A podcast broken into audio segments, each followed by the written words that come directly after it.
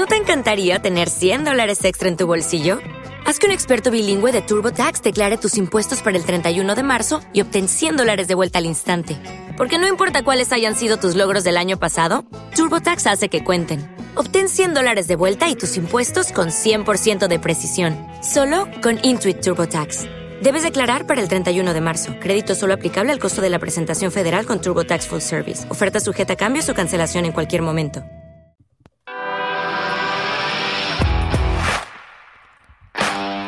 Bienvenido a Esto también es política, el podcast que habla tu mismo idioma, con Mario Girón y Miguel Rodríguez.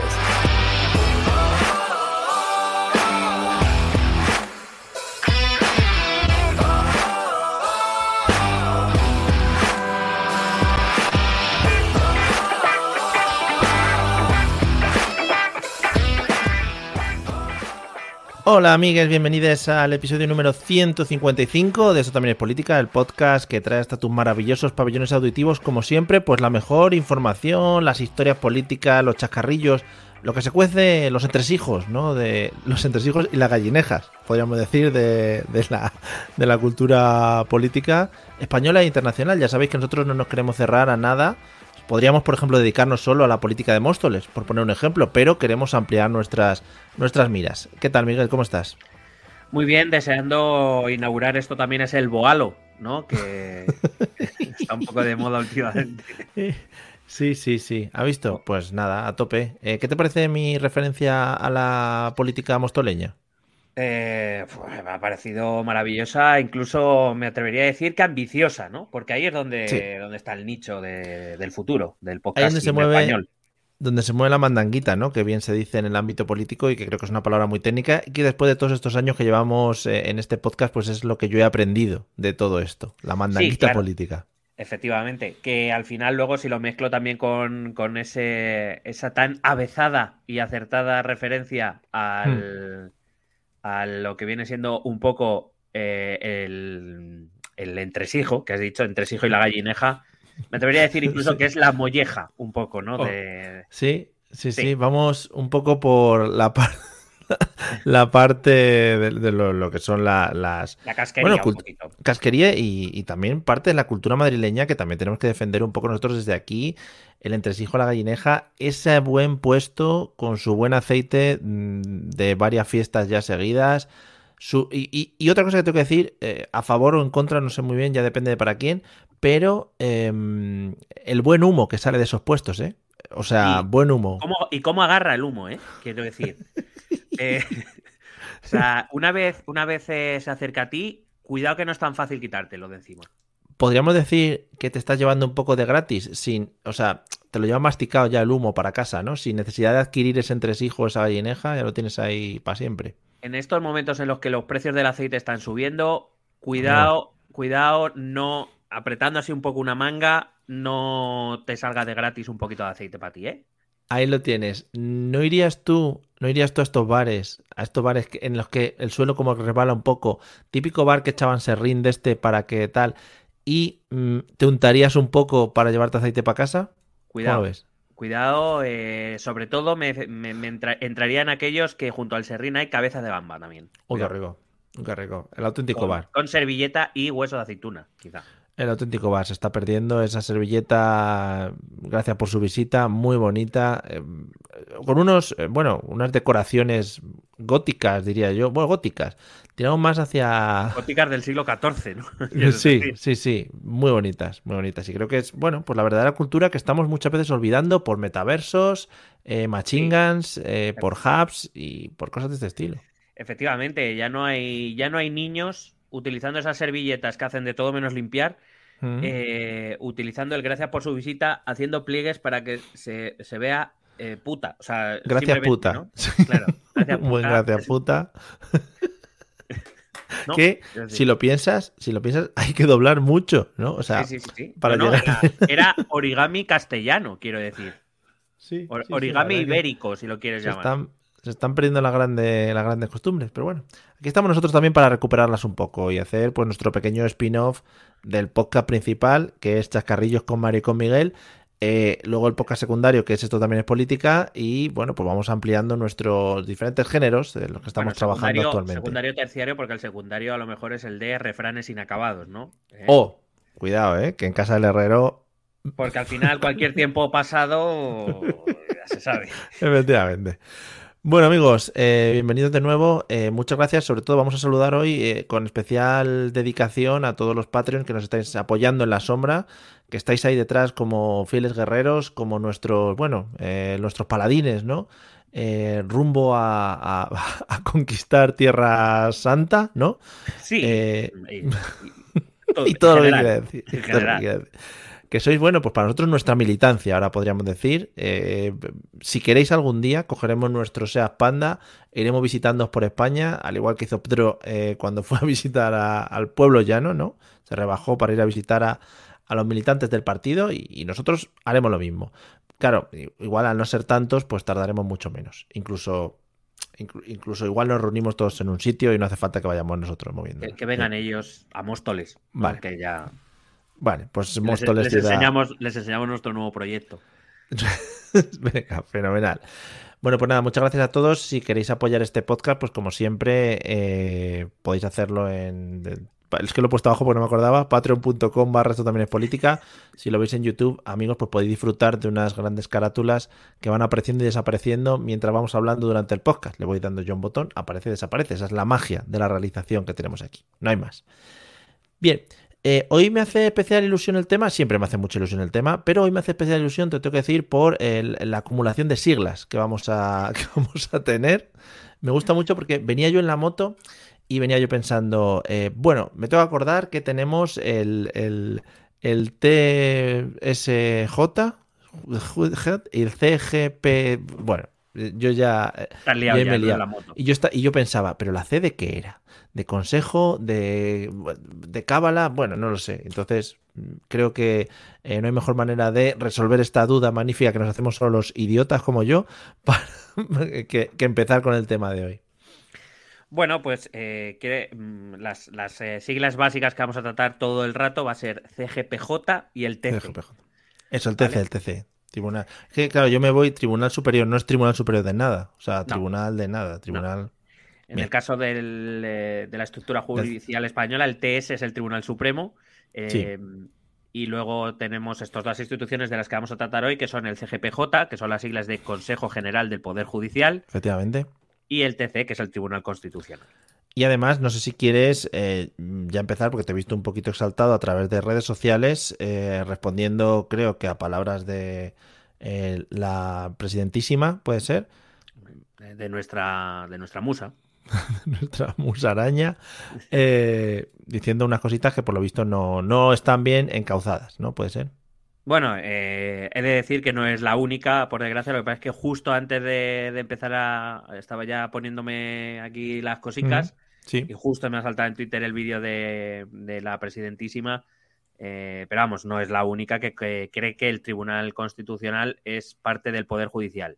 Y bueno, pues he tenido que decir que no, coño. Muy bien. Eso no, fenomenal.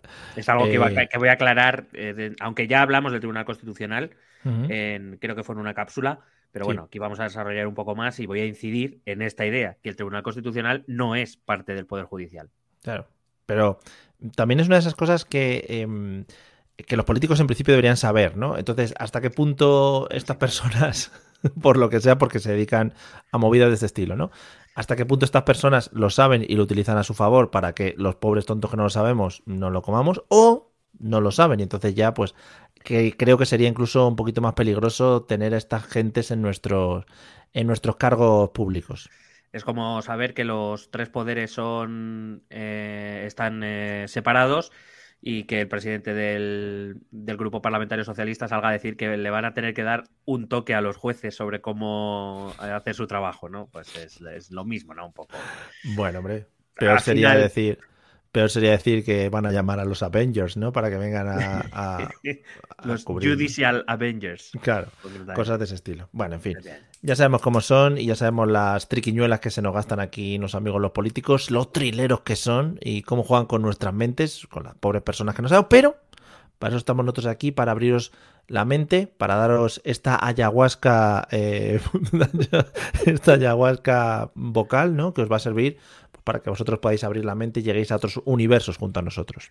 Esta hierba jurídica, ¿no? Que es lo bonito. Vamos a fumarnos estas pequeñas cápsulas de conocimiento para que podamos alcanzar pues el nirvana juntos y podamos ya entender de qué, de qué va esto realmente. Bien. La verdad es que me han entrado muchísimas ganas de hablar de todo esto. Es que he estado viendo últimamente tema de sectas y el canal este del youtuber Tamayo y... Pues coño, abandonamos este tema de tomar por culo el Consejo del Poder Judicial. Vamos a hablar de sectas, coño. Estoy a, tope con las sectas ahora. A tope, no, o sea, no quiero ah, montar ninguna. ¿En cuántas estás, Mario? Este, sí, me, me, tengo que meter en varias. O sea, estoy, soy sectario de las sectas. Es ya una movida muy rara. Bueno. Eh, inauguramos el spin-off, esto también es una secta. Esto también es Joder, pues como el Partido Popular o el Partido Socialista, bien, sería como su eslogan. Esto también es una secta. y no como los demás partidos. Bueno. Podemos arrancar. Bueno, eh, vamos a hablar de qué está pasando en torno a, estas dos instituciones, el Consejo General del Poder Judicial y el Tribunal Constitucional. Están pasando muchas cositas legislativas en España, la ley del solo sí es sí, la interpretación de los tribunales, que entiendo que interpretan lo que es la ley. Eh, eh, vamos a darle un toque a los tribunales. Bueno, mientras va apareciendo también lo de quitar la sedición, modificar la malversación. Bueno, están apareciendo muchas cositas. Movidetas. Entonces, simplemente porque intentar que el programa dure menos de siete horas, eh, vamos a centrarnos en solo estas dos, que son las del Consejo General del Poder Judicial y el Tribunal Constitucional, porque en realidad están ligadas la una con la otra. Así pues, matamos dos pájaros. Bueno. Sí.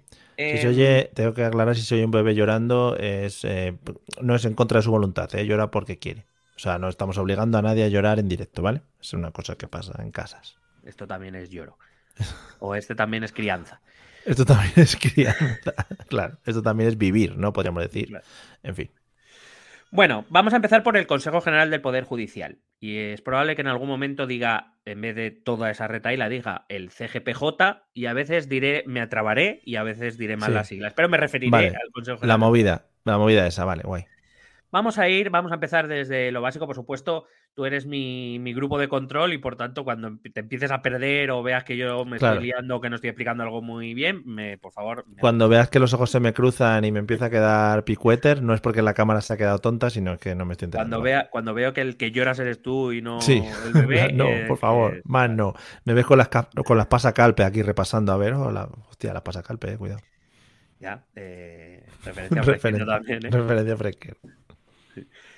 Fresquer. Em, puedes haber dicho algo más moderno como la Encarta, ¿sabes? La Encarta, sí, sí. Los cinco discos de la Encarta. Bueno, para saber qué es el CGPJ, primero tenemos que acudir a la Constitución Española de 1978, que en su título sexto, llamado del Poder Judicial, dice en su artículo 122.2, doy toda la referencia por si alguien quiere buscar por algún listo. No, es que yo no tal. Que te lo leas. Tonto. Payaso. Em, que voy a dar las referencias. Evidentemente también avisamos desde ya, no somos expertos eh, juristas.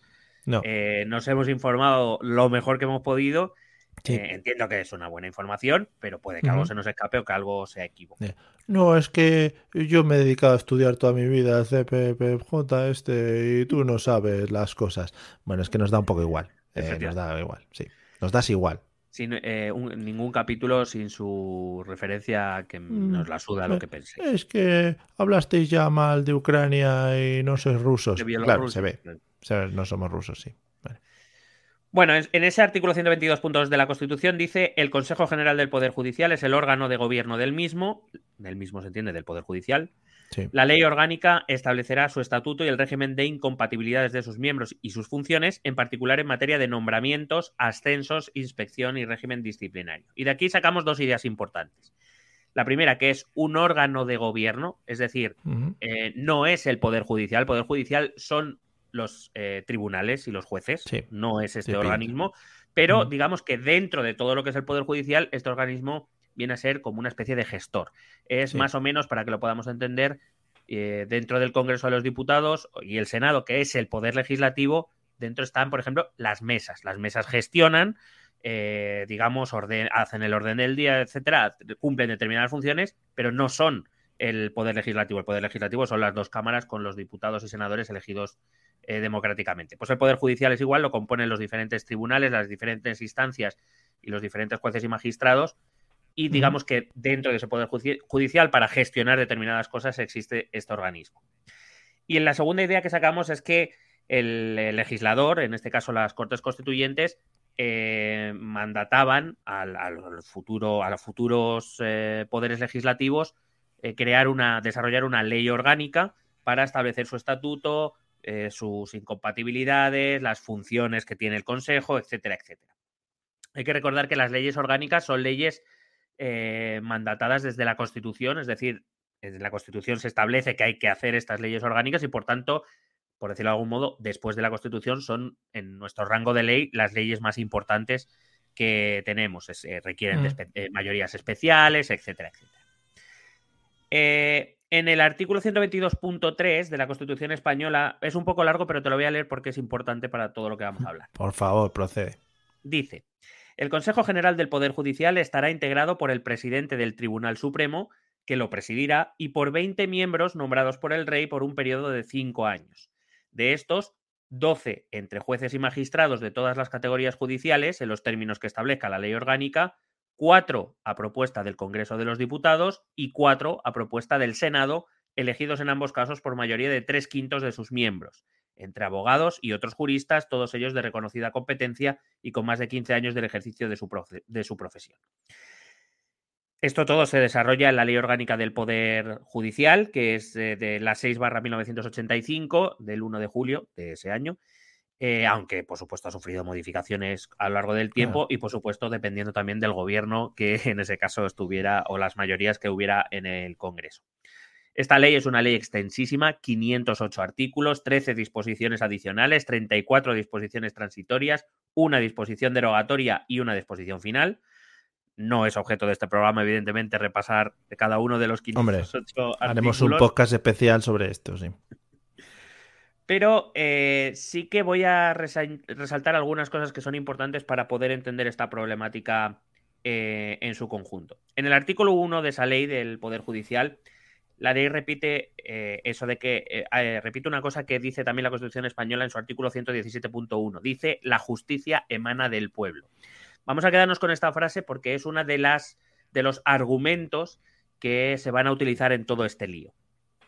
Eh, hay que decir que esta es una forma habitual que aparece en los estados liberales eh, de, la edad contemporánea, en la que se establece una división de poderes, en la que, digamos, todos ellos, eh, el poder ejecutivo, el legislativo y el judicial, mm. emanan del pueblo de la nación. Hablamos de la soberanía popular o de la soberanía nacional. Digamos que como fuente de poder es la, la fuente de poder es la ciudadanía. Contrasta con lo que venían defendiendo los regímenes absolutistas del antiguo régimen de los siglos XVI, XVII, XVIII y XIX, donde el poder provenía de Dios. Eh, se hablaba del origen divino, del, derecho divino del monarca, que lo era porque era un elegido de Dios y por tanto nada en la tierra le podía juzgar, ni ningún hombre podía juzgar lo que hacía un rey, porque al ser un elegido de Dios, solo Dios le reclamaría lo que fuera cuando le tocara ir a visitarle allá al, a los cielos es un cambio bastante eh, cuantitativo, cualitativo. Es decir, joder, antes molaba más. O sea, estaba Dios por encima, ¿sabes? Ahora simplemente humanos. Entonces, claro. Claro, hasta que no vengan los extraterrestres. efectivamente, revela la fuente de poder y ahora somos los simples ciudadanos, que total, tampoco. Eh, claro, teniendo a Dios, que era más, pues. Claro. Entonces, eh, esto lo que quiere decir es que cualquiera que ejerza alguno de los poderes, el ejecutivo, el legislativo y el judicial, lo hace por concesión o por mandato de los ciudadanos y no a pesar de ellos, aunque a veces lo parezca. Sí. Además, en el, en el artículo 14.1, esta ley también establece que los jueces y magistrados que se consideren inquietados o perturbados, que a mí yo esto ya me ha fascinado, que se hayan inquietados o perturbados en su independencia lo mm. pondrán en conocimiento del Consejo General del Poder Judicial que tomará las medidas oportunas. Mm. Quiere decirse que el Consejo General del Poder Judicial ya vamos viendo más o menos qué funciones, qué funciones cumple. Las inquietantes. Em, claro, inquietantes, Carmen. Em, hay que decir que las competencias importantes que son, tiene más, pero vamos a centrarnos en las que interesan a los partidos políticos, que es, son los que están aquí metidos. Primero es quien propone el nombramiento del presidente del Tribunal Supremo. Es decir, el presidente del Tribunal Supremo, para que lo entendamos, es la eh, institución judicial más importante, es, perdón, la, sí, la institución, el, representante del Poder Judicial más importante, es la quinta autoridad del país.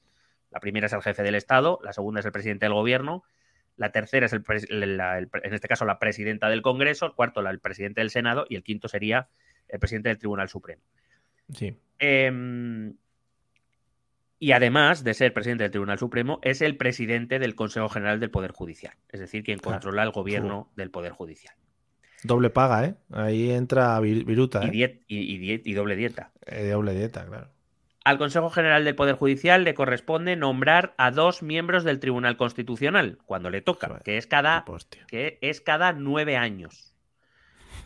Eh, esto lo, también lo explicaré cuando lleguemos más, más adelante, pero aquí es donde vemos la conexión entre los dos problemas, Consejo General del Poder Judicial y Tribunal Constitucional, que es eh, la mandanga de la que estamos hablando. Estos nombramientos de los dos magistrados del Tribunal Constitucional, evidentemente todo ocurre porque en la renovación que ya se tenía que haber producido del Tribunal Constitucional, eh, se renuevan se tienen que renovar cuatro, cuatro, puestos dentro del Tribunal Constitucional. Dos le corresponden al Gobierno y dos le corresponden al Consejo General del Poder Judicial. Em, estos nombramientos se tienen que hacer por mayoría de tres quintos, es decir, tres quintos de los miembros de los eh, vocales del Consejo General del Poder Judicial tienen que votar a favor de los candidatos. Esta es una de las cosas que está queriendo cambiar Pedro. Hmm. También se encarga de otras cosas, como por ejemplo la inspección de juzgados y tribunales, la provisión de destinos, de ascensos, de situaciones administrativas y del régimen disciplinario. Es decir, el Consejo General del Poder Judicial es el quien decide, por ejemplo, castigar y en qué medida a un juez que haya hecho algo que no debía, o, por ejemplo, cubrir las vacantes de tribunales tan importantes como el Tribunal Supremo. Lo dices, lo dices así como con un poquillo de rintintín, como buscando la, no sé, pues el, que puede ser que haya gente interesada en este tipo de puestos y en este tipo de acciones. No creo, no creo, pero bueno, yo lo digo por si acaso. Presuntamente, vale. Por cierto, también eh, el Consejo General del Poder Judicial tiene la, o sea, debe ser oído por el gobierno. El gobierno es quien nombra al fiscal general del Estado, que también tenemos una cápsula dedicada a la Fiscalía General del Estado. Eh, y, el gobierno no puede nombrar fiscal general del Estado sin antes haber escuchado la opinión o la posición del Consejo General del Poder Judicial, aunque la opinión no es vinculante y el gobierno podrá hacer como suele hacer lo que les haga del NECLE. Em, bueno, eh, a los vocales del Consejo General del Poder Judicial se les nombra por cinco años. Y a los cinco años hay que renovar el Consejo al completo, los 20 vocales. Claro, pero como ya te he leído antes, y ahora voy a insistir en ello, porque la ley del Poder Judicial también lo establece, y, la, ley del, y la ley orgánica del, Consejo General del Poder Judicial, eh, los 20 miembros son, tienen que estar propuestos por el Congreso y por el Senado. 10 por el Congreso y 10 por el Senado. Cada Cámara, digamos que dentro de los vocales hay dos tipos de vocales, los magistrados o jueces y los juristas. Mm, Vamos con ellos. Cada Cámara elige cuatro vocales entre abogados y juristas de reconocida competencia, que eso es lo que dice la ley, de reconocida competencia con más de 15 años en el ejercicio de su profesión. Es decir, podemos estar hablando de juristas, abogados, fiscales, cualquier cosa que no sea juez o magistrado. Y que, por supuesto, esté relacionado con, la, tarea, con, la, tarea, del derecho. Vamos. Sí, pero hay que apuntarse como los premios del podcasting o esto te, te nominan.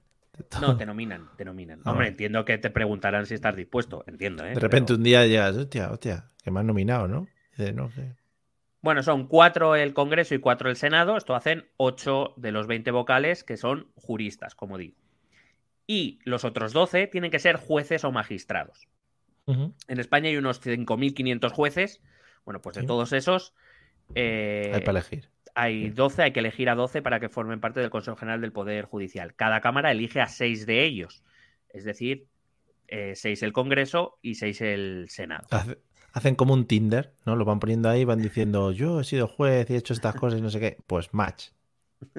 Ahí lo Bueno, ojalá fuera así. Joder, sería precioso.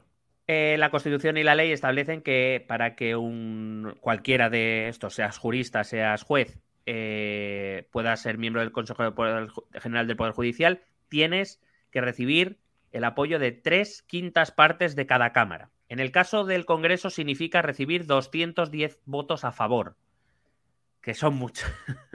Muchísimos. que son muchos. Y en el caso del Senado son 159. Vamos a hablar de la composición actual de las cámaras. El problema está en el Congreso. En el Senado, eh, bueno, no es que sea automático, pero bueno, el PSOE tiene em, una mayoría amplia, no llega absoluta, le queda lejos, pero con Podemos, el PNV o RC, quiero decir, con su composición habitual, más o menos con sus socios habituales, consigue la mayoría sin ningún problema. Así que el Senado no es un problema. El problema viene en el Congreso, donde si juntamos, quiero decir, significa que hay 210 eh, diputados que tienen que votar a favor tu nombre. Eso significa que en el momento que haya 141 que voten, en, que, voten en contra o que no te voten, ya no vas a salir.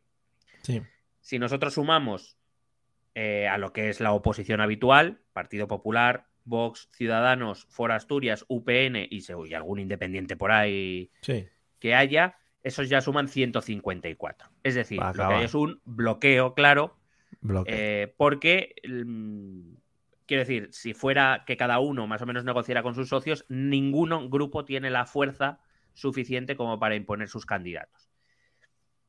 Y tú me preguntarás, ¿y cómo se ha hecho hasta ahora entonces? Sí. Lo tradicional ha sido que los dos partidos mayoritarios de la Cámara, es decir, Partido Socialista y Partido Popular, se repartieran los 20 vocales, tanto en el Congreso como en el Senado. En las dos cámaras, votando ellos dos solos, eh, solían sumar. Digo solían sumar porque ahora en el Congreso me parece que se quedan. Eh, me parece que se quedan a, dos muy pocos escaños, necesitarían otro grupo, lo cual pues, al PNV siempre está dispuesto a cambio de que le dé más dinero. o sea que. Claro. sí. Eh, entonces ellos se repartían los 20 vocales, dependiendo de cómo estuvieran configuradas las cámaras en ese momento, pues se repartían. Pues si hay mayoría de socialistas, pues lo normal es que se nombren a más eh, vocales de corte progresista. Si la mayoría en las cámaras es del Partido Popular, pues quien, mm, quien tenía, digamos, el Consejo General del Poder Judicial tenía mayoría de vocales conservadores. Este acuerdo eh, digo porque hay mucha gente escandalizándose por esto. Este acuerdo siempre, siempre, recalco lo de siempre, era previo a los plenos. Eh, hay mucha gente diciendo, es que esto se tenía que haber llevado al pleno, es que la presidenta del Congreso y el presidente del Senado tenían que haber convocado, porque eh, quiero recordar que el Consejo, la renovación del Consejo General del Poder Judicial lleva bloqueada cuatro años. No, no es que lleve un par de semanas, que lleva cuatro años. Sí, sí. Lleva cuatro años porque PP y PSOE no se han puesto de acuerdo para renovarlo. Eh, entonces la gente dice, es que Merichel Batet y Ander, ahora mismo no me acuerdo, Ander, eh, Ander Hill, perdón, el presidente del Senado, es que tenían que haber convocado eh, plenos para poder votar, aunque no salgan o no sé qué. Bueno, su parte de razón tienen. Es responsabilidad de las dos cámaras convocar los plenos para la votación en la renovación del Consejo General del Poder Judicial, porque es tarea del Senado y del Congreso, no del Gobierno. Pero eso es como creer que los unicornios, que hay un unicornio aquí ahora mismo pasando a la de claro, claro, o sea, ¿qué sentido tiene que te pongan a votar si realmente no has llegado a ninguna negociación con el otro partido, ¿no? Pues vais a votar, puede, estar votando. Puede ser, quiero decir, también puede ser una estrategia política. De hecho, por ejemplo, a mí me extraña que el Partido Socialista, que ha, ha llevado a plenos determinadas iniciativas sabiendo que a lo mejor no las iba a ganar, simplemente para hacer para el debate, que, el, PP, no, sí, para el debate, aquí debatir no quiere nadie. Me refiero simplemente para, para poner, hacer obvia la posición o hacer pública la posición del PP, que el PP se tenga que mojar o votar en determinada manera, digamos, como para, ¿sabes? Para, para poner frente al público esa posición obstruccionista o lo que sea, y me extraña. Pero que no, no seamos tampoco ingenuos. Los plenos, cuando algo se lleva a un pleno, la votación ya se ha negociado de antemano. En el Pleno no se decide nada. Se negocia antes. Claro. Joder, estaría bueno que en el pleno dijera, ah, hostia, hostia, pues espera, para un segundito, para un segundito que vamos a, comentar aquí unas cosas en Petit Comité. Y, bueno, no pasaría nada con que cada diputado tuviera su propio criterio a la hora de votar. Lo que pasa es que, claro, hay que poner de acuerdo a los diputados de cada uno, no sea que alguno se salte la línea, claro. Sí, y que te iba a decir, que te iba a decir, siempre que hablamos de congreso, de votaciones, de partidos y de negociaciones, siempre vuelvo a lo mismo de qué sana es la política y, qué a favor del ciudadano va y de los organismos y de las eh, de todo lo que existe eh, en este país. O sea que me alegro mucho de pues volver a acordarme de que todas estas cosas pasan y que bueno que en algunos casos como este pues estamos así por, por, por estos que están ahí hablando con unos y con otros. O sea que muy bien. Sí, bueno, en realidad, bueno, también me gustaría decir otra, otra cosa. O sea, que decir, PP y PSOE siguen hablando, ¿eh? No, no. Eh, la imagen. Una, una, cosa que hacen los partidos mucho es tener una estrategia pública y luego otra cosa es lo que hacen por, Ah, bueno, por detrás de las bambalinas. Hmm. Eh, ahora mismo el PP y el PSOE son enemigos irreconciliables, no se pueden conceder nada ninguno al otro porque eso implicaría que los más cafeteros del campo propio se van a volver locos. Pero, pero, y evidentemente los contactos nunca se van a suceder. a- o sea, quiero decir, Feijóo y Pedro Sánchez no van a hablar porque eso es muy fácilmente filtrable. Quiero decir, Claro. eh, y ni las altas instancias ni, ni, digamos las personas eh, más conocidas van a hablar entre ellas porque eso, repito, es filtrable y ahora mismo la estrategia pública es no, no nos sentamos ni a beber agua juntos, Hmm. pero que, que hay contacto seguro y de hecho yo creo que es la, para mí es la única explicación de que Pedro Sánchez, por ejemplo, no haya forzado la votación. Eh, porque en este caso es, es evidente que quien más ha hecho por bloquear la situación, no, no lo juzgo, simplemente eh, busco hechos, quien más ha hecho por, por bloquear la situación ha sido el Partido Popular, por las razones que tenga, que son políticas evidentemente. Eh, una de las razones es que no quiere tener un Consejo General del Poder Judicial eh, de corte progresista, dado que sí, como ellos esperan, el año que viene habiendo elecciones, Claro. eh, de aquí a un año o menos de un año, eh, tienen posibilidades de acceder al gobierno, no quieren tener un Consejo General del Poder Judicial en contra. Eh, esto es esto es así. No, no sé si a más gente le pasa, pero se me está yendo larga esta legislatura. Quizá es que estamos, estábamos acostumbrados a votaciones rápidas, a venga que me voy, a Mariano liándola y ese tipo de cosas. Se me está haciendo un poquito larga esta. No sé por qué. Bueno, eh, claro, la, la atomización de la Cámara, sobre todo del Congreso de los Diputados, es decir, que, que las eh, mayorías o que los partidos mayoritarios estén muy lejos de, de la mayoría absoluta o de, tener, digamos, una cierta estabilidad con pocos socios, claro, lo que hace es dificultar el debate. Al final ya no cuenta, antes era PSOE más algún partido nacionalista y o PP más algún partido nacionalista y el debate se reducía a eso. Ahora hay que escuchar a muchas voces que no se quieren escuchar entre ellas, que eso es lo peor de todo, claro, al final. claro, muy bonito. Esto es lo que hay, todos intentan arrimar el ascua a su sardina y antes teníamos, por decirlo de algún modo, dos voces y media en Mm. el debate público, PP, PSOE y algún nacionalista que se metía por ahí por medio y ahora tenemos eh, PP, PSOE más sus mm, partidos más a la derecha e izquierda, es decir, más Vox, más, más Podemos. Ahora dentro del nacionalismo tienes el nacionalismo vasco de izquierdas y el nacionalismo vasco de derechas. Ahora tienes el nacionalismo catalán de izquierdas y el nacionalismo Vale. catalán de derechas. Y Hay que organizarse un poco. existe. Sí, Pobrecillos, que también tienen sí, pobretes, sí, la verdad es que sí. Y la de Canarias, ¿no? Que se ha retirado. Desde aquí un saludo para ella, que le di- dedicó unas palabras y eso Hombre, entró con primera plana en todas las noticias. hombre, y todavía se está tocando. Eh, para completar el cuadro, tenemos a un Partido Popular que ha pasado por varias etapas eh, respecto a este tema. Recordemos, vuelvo a repetir, el Consejo General del Poder Judicial tenía que haberse renovado hace cuatro años. Coincidía justo el momento de la moción de censura, es decir, fue el cambio de gobierno. Esto es, lo del Digamos que- pre- esto es lo del presidente este que está un poco harto, ¿no? De, No, de que ya ha dimitido, no está, ya, ya no está en el. Consejo. Ya, ya. Lesmes ya- Carlos Lesmes ya no está en el. De hecho, para que te hagas una idea, eh, el Consejo General del Poder Judicial, he dicho, lo, lo forman el presidente del Tribunal Supremo, que ha dimitido, que es Carlos Lesmes, Mm. y 20 vocales, de los cuales uno se ha jubilado y, otro Claro. ha- y otra ha muerto, quiero decir. Claro, en plan, es que ya tocaba, claro. Ya, o sea, quedan 18, a lo mejor esto es un Royal Rumble, no lo sé. Claro, es en plan como la película esta de los chinos que se matan entre ellos, sí. Entonces, es un poco, sí, buscar ahí un Battle Royale y al último que quede. Así no hay más tu tía. Mm. Entonces, esa, esa renovación que se empieza a bloquear por el enfrentamiento que hay por la moción de censura, etcétera, que se, que se va enquistando entre Partido Popular y Partido Socialista. Recuerda que ese es el momento en que entonces empieza la renovación de la cúpula del Partido Popular. Eh, ese Pablo Casado que necesita hacer discurso propio y su gran amigo al que echamos mucho de menos, a Teo, el viejo joven Teo. Joder. García. Egea, un saludito a los dos. Eh, yo pensaba que ibais a llegar a estas alturas, veo que Qué catástrofe. Sí, sí, es verdad, madre mía. Pobre Teo. Eh, que, quiero recordar también que el Partido Popular y el Partido Socialista con Casado sí que llegaron, anunciaron que habían llegado a un acuerdo o filtraron que habían llegado a un acuerdo, tanto de un lado como del otro, y justo por lo que sea estalló el caso de Isabel Díaz Ayuso, acuérdate que es el que acabó con Casado y Teo fuera mm. del PP. Eh, Núñez Feijón cuando entró dijo que él no conocía ningún acuerdo y que por tanto ni que le habían dicho nada. No, era como la infanta Elena, como la infanta Elena, no le consta, o la infanta Cristina, no le consta. Sí, cualquiera, a ninguna les consta nada. A Elena no le consta por, en general, porque no le consta la vida y a la otra pues porque no se enteró.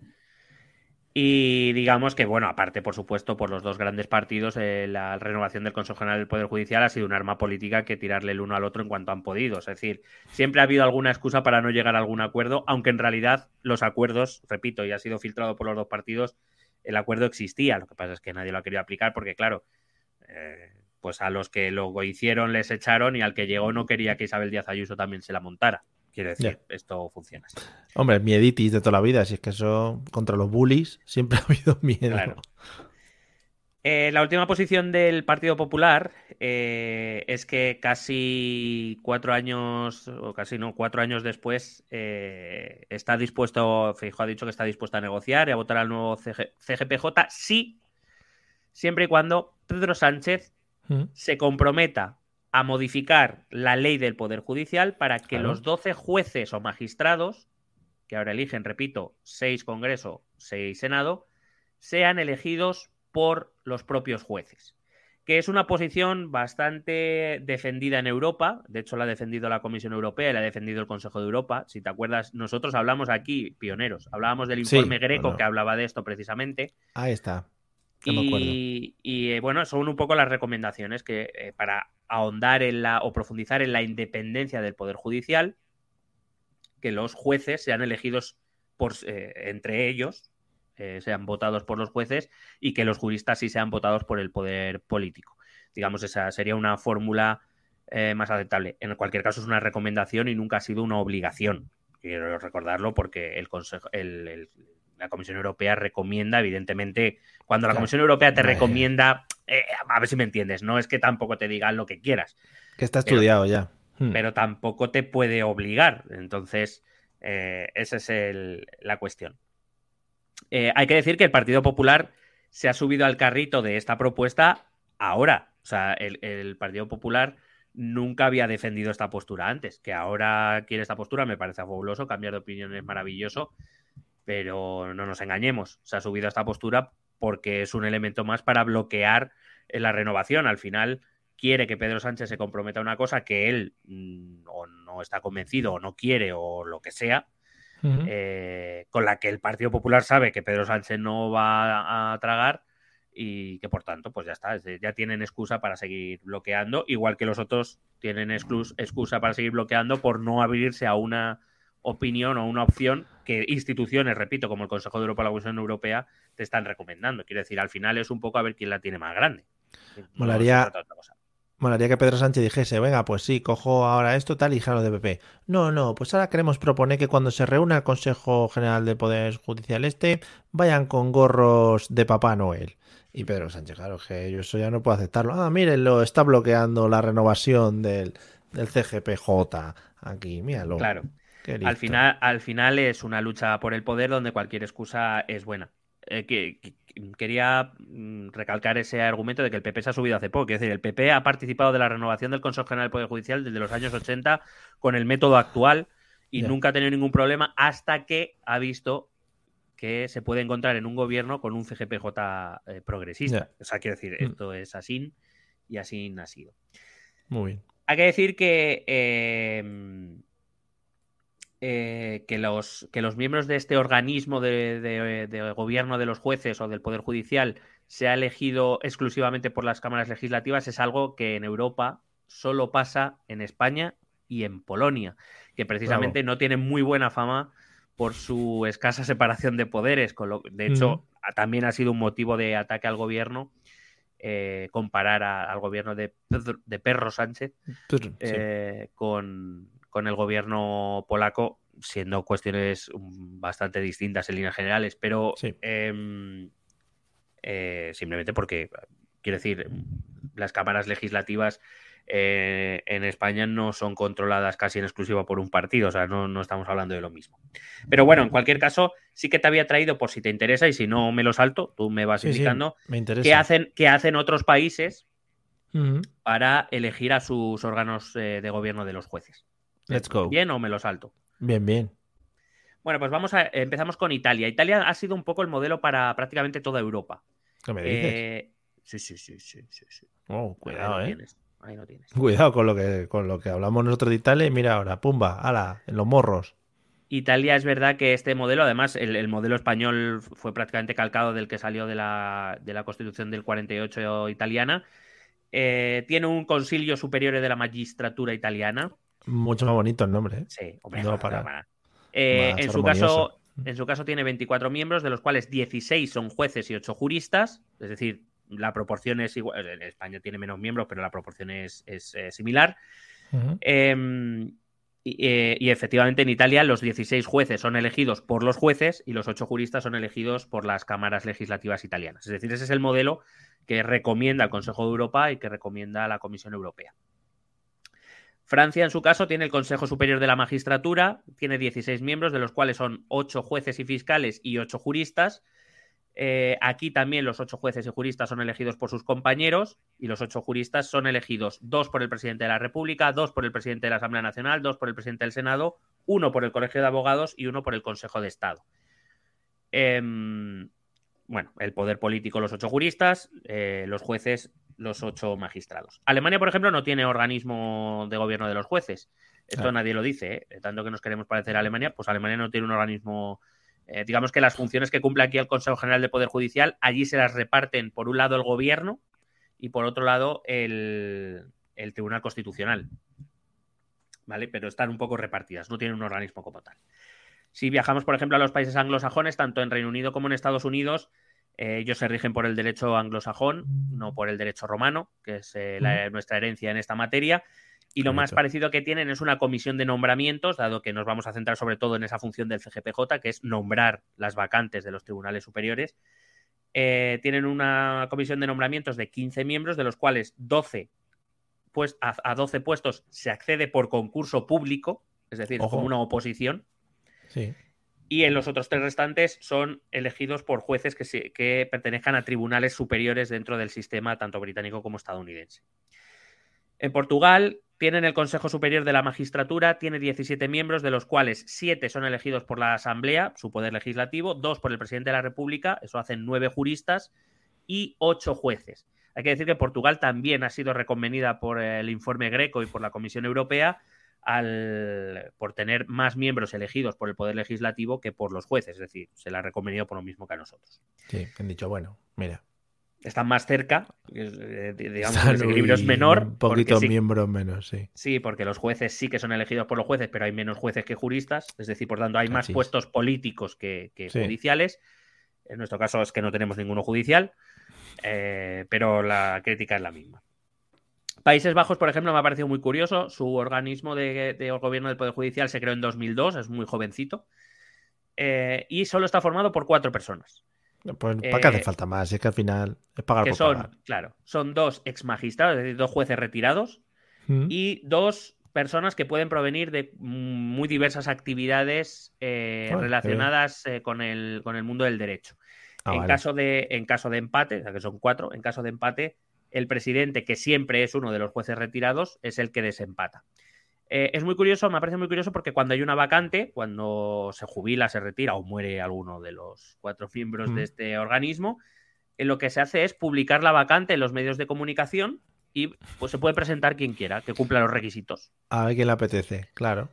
Eh, lo que se hace es crear una comisión que, tiene miembros de distintos organismos jurídicos, del Ministerio de la Justicia del Gobierno, de, asociaciones de jueces, de fiscales, de colegios de abogados, o sea, todo, todo aquello que tenga que ver con el mundo del derecho manda como un representante, se forma un organismo que es el que evalúa a cada candidato y aquellos que pasan los filtros se le manda la lista al, al Ministerio de Justicia, que es el, entre esa lista que le han dado y que ya ha pasado todos los filtros, pues cualquiera que coja, pues será, será porque puede ocupar el puesto y ya está. Y luego hacen un programa en televisión y si te dan el botón dorado, pues has, has pasado y consigues entrar. De hecho, creo que la, mm, cuando van a presentar, cuando les hacen las entrevistas a los candidatos, los, eh, los miembros de esta comisión están de espaldas, solo le escuchan y si le van gustando, se van girando. Eso- Hostia, vaya guapo. Vaya Y guapo. abajo en el suelo pone eh, quiero tu El Quiero tu coherencia. ¿no? Efectivamente. Quiero- Joder, qué bien.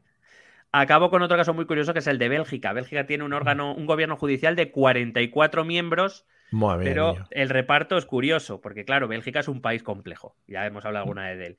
Eh, Ujú. esos, de esos 44 miembros, 22 tienen que ser francófonos y 22 flamencos. Qué bien. Y al- No, eh, reco- recordamos no los animales. los animales. Que algunos se cree que flamencos Claro. estaría muy guay. O sea, sería muy guay ver una mesa sentados a 22 eso es- flamencos, pero no es el caso. Sobre todo tratando temas judiciales. Claro. En al- plan diciendo, bueno, por lo que sea, los flamencos no votan muy bien. O sea, Claro. tradicionalmente los flamencos no han me encantaría ver un flamenco así con su cabecita rosa y una toga puesta encima. Claro, y haciendo así. Y, mm, y eso una, está y una peluca de esas a lo francés. y desfilando para dentro del despacho. Flamenco. Bueno, pero que al mismo tiempo que tiene que haber 22 francófonos y 22 eh, flamencos, tiene que haber 22 jueces y 22 juristas. O sea, tienen que buscarse las formas para hacerlo. Los jueces son elegidos por jueces y los, los juristas por el Senado, es decir, también por el Poder Legislativo. Más o menos vamos viendo que en Europa todos vamos, o todos van por la misma línea, menos España, que va por otro lado. Bueno, Pirineos. que- Sí. al final. Por otro lado, el argumento teórico, teórico, que aducen quienes defienden el método actual, como por ejemplo el Partido Socialista, se basan en el artículo 117.1 de la Constitución que te he leído antes y que aparece en el artículo 1 del Poder Judicial, la justicia emana del pueblo. Sí. Porque quienes defienden este argumento lo que dicen es que deben ser los representantes de la ciudadanía, es decir, los senadores y los supuesto. diputados, quienes elijan a quien, eh, a quien decide los ascensos, a quien... O sea, yo es que no me he podido Eh, ver más representado en, en los consejos generales del Poder Judicial, vamos, eh, siempre. O sea, todos los cambios que han hecho, he dicho, qué representado estoy ahí, joder, qué bien. Desde que llevo votando.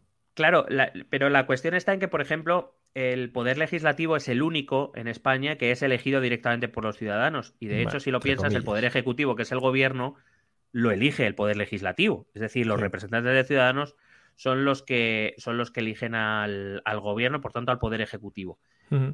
Y por tanto, habría, es verdad que constitucionalmente, por tanto, habría que buscar alguna conexión entre el Poder Legislativo y el, y el Consejo General del Poder Judicial, dado que el Poder Judicial eh, emana del pueblo. Entonces, mm, no Como sé siempre, si. pero, pero porque es lo más cercano que tenemos nosotros a cierta capacidad de elección de cosas. O sea, que no hay más. Claro, pero es, es la manera de cumplir el- la justicia emana del pueblo. Si, si no hay ninguna conexión con el Poder Legislativo, que repito, quizá es la única manera que los ciudadanos tenemos de participar directamente de los tres poderes o de las de los eh, digamos de las altas jerarquías de los tres poderes, Sí. pues alguna manera habría que buscar. Con esto no estoy diciendo que a lo mejor simplemente eligiendo los ocho juristas, el Congreso y el Senado sería suficiente. Ya está ahí representada. ¿Qué hacemos? ¿Votar por Twitter, por ejemplo? No. Vamos a. Sigamos las pautas normales. No porque hay bots. Y al final los bots Claro. no sabemos si son españoles o no. Rusos, sobre todo. Claro, es que. Pero eh, evidentemente esto de la justicia de mano del pueblo, que es muy teórico y es casi incluso filosófico, eh, en realidad hay un argumento más práctico detrás y ahora ya sí nos vamos a meter en la chicha de verdad. Sí. Eh, las asociaciones de jueces y magistrados.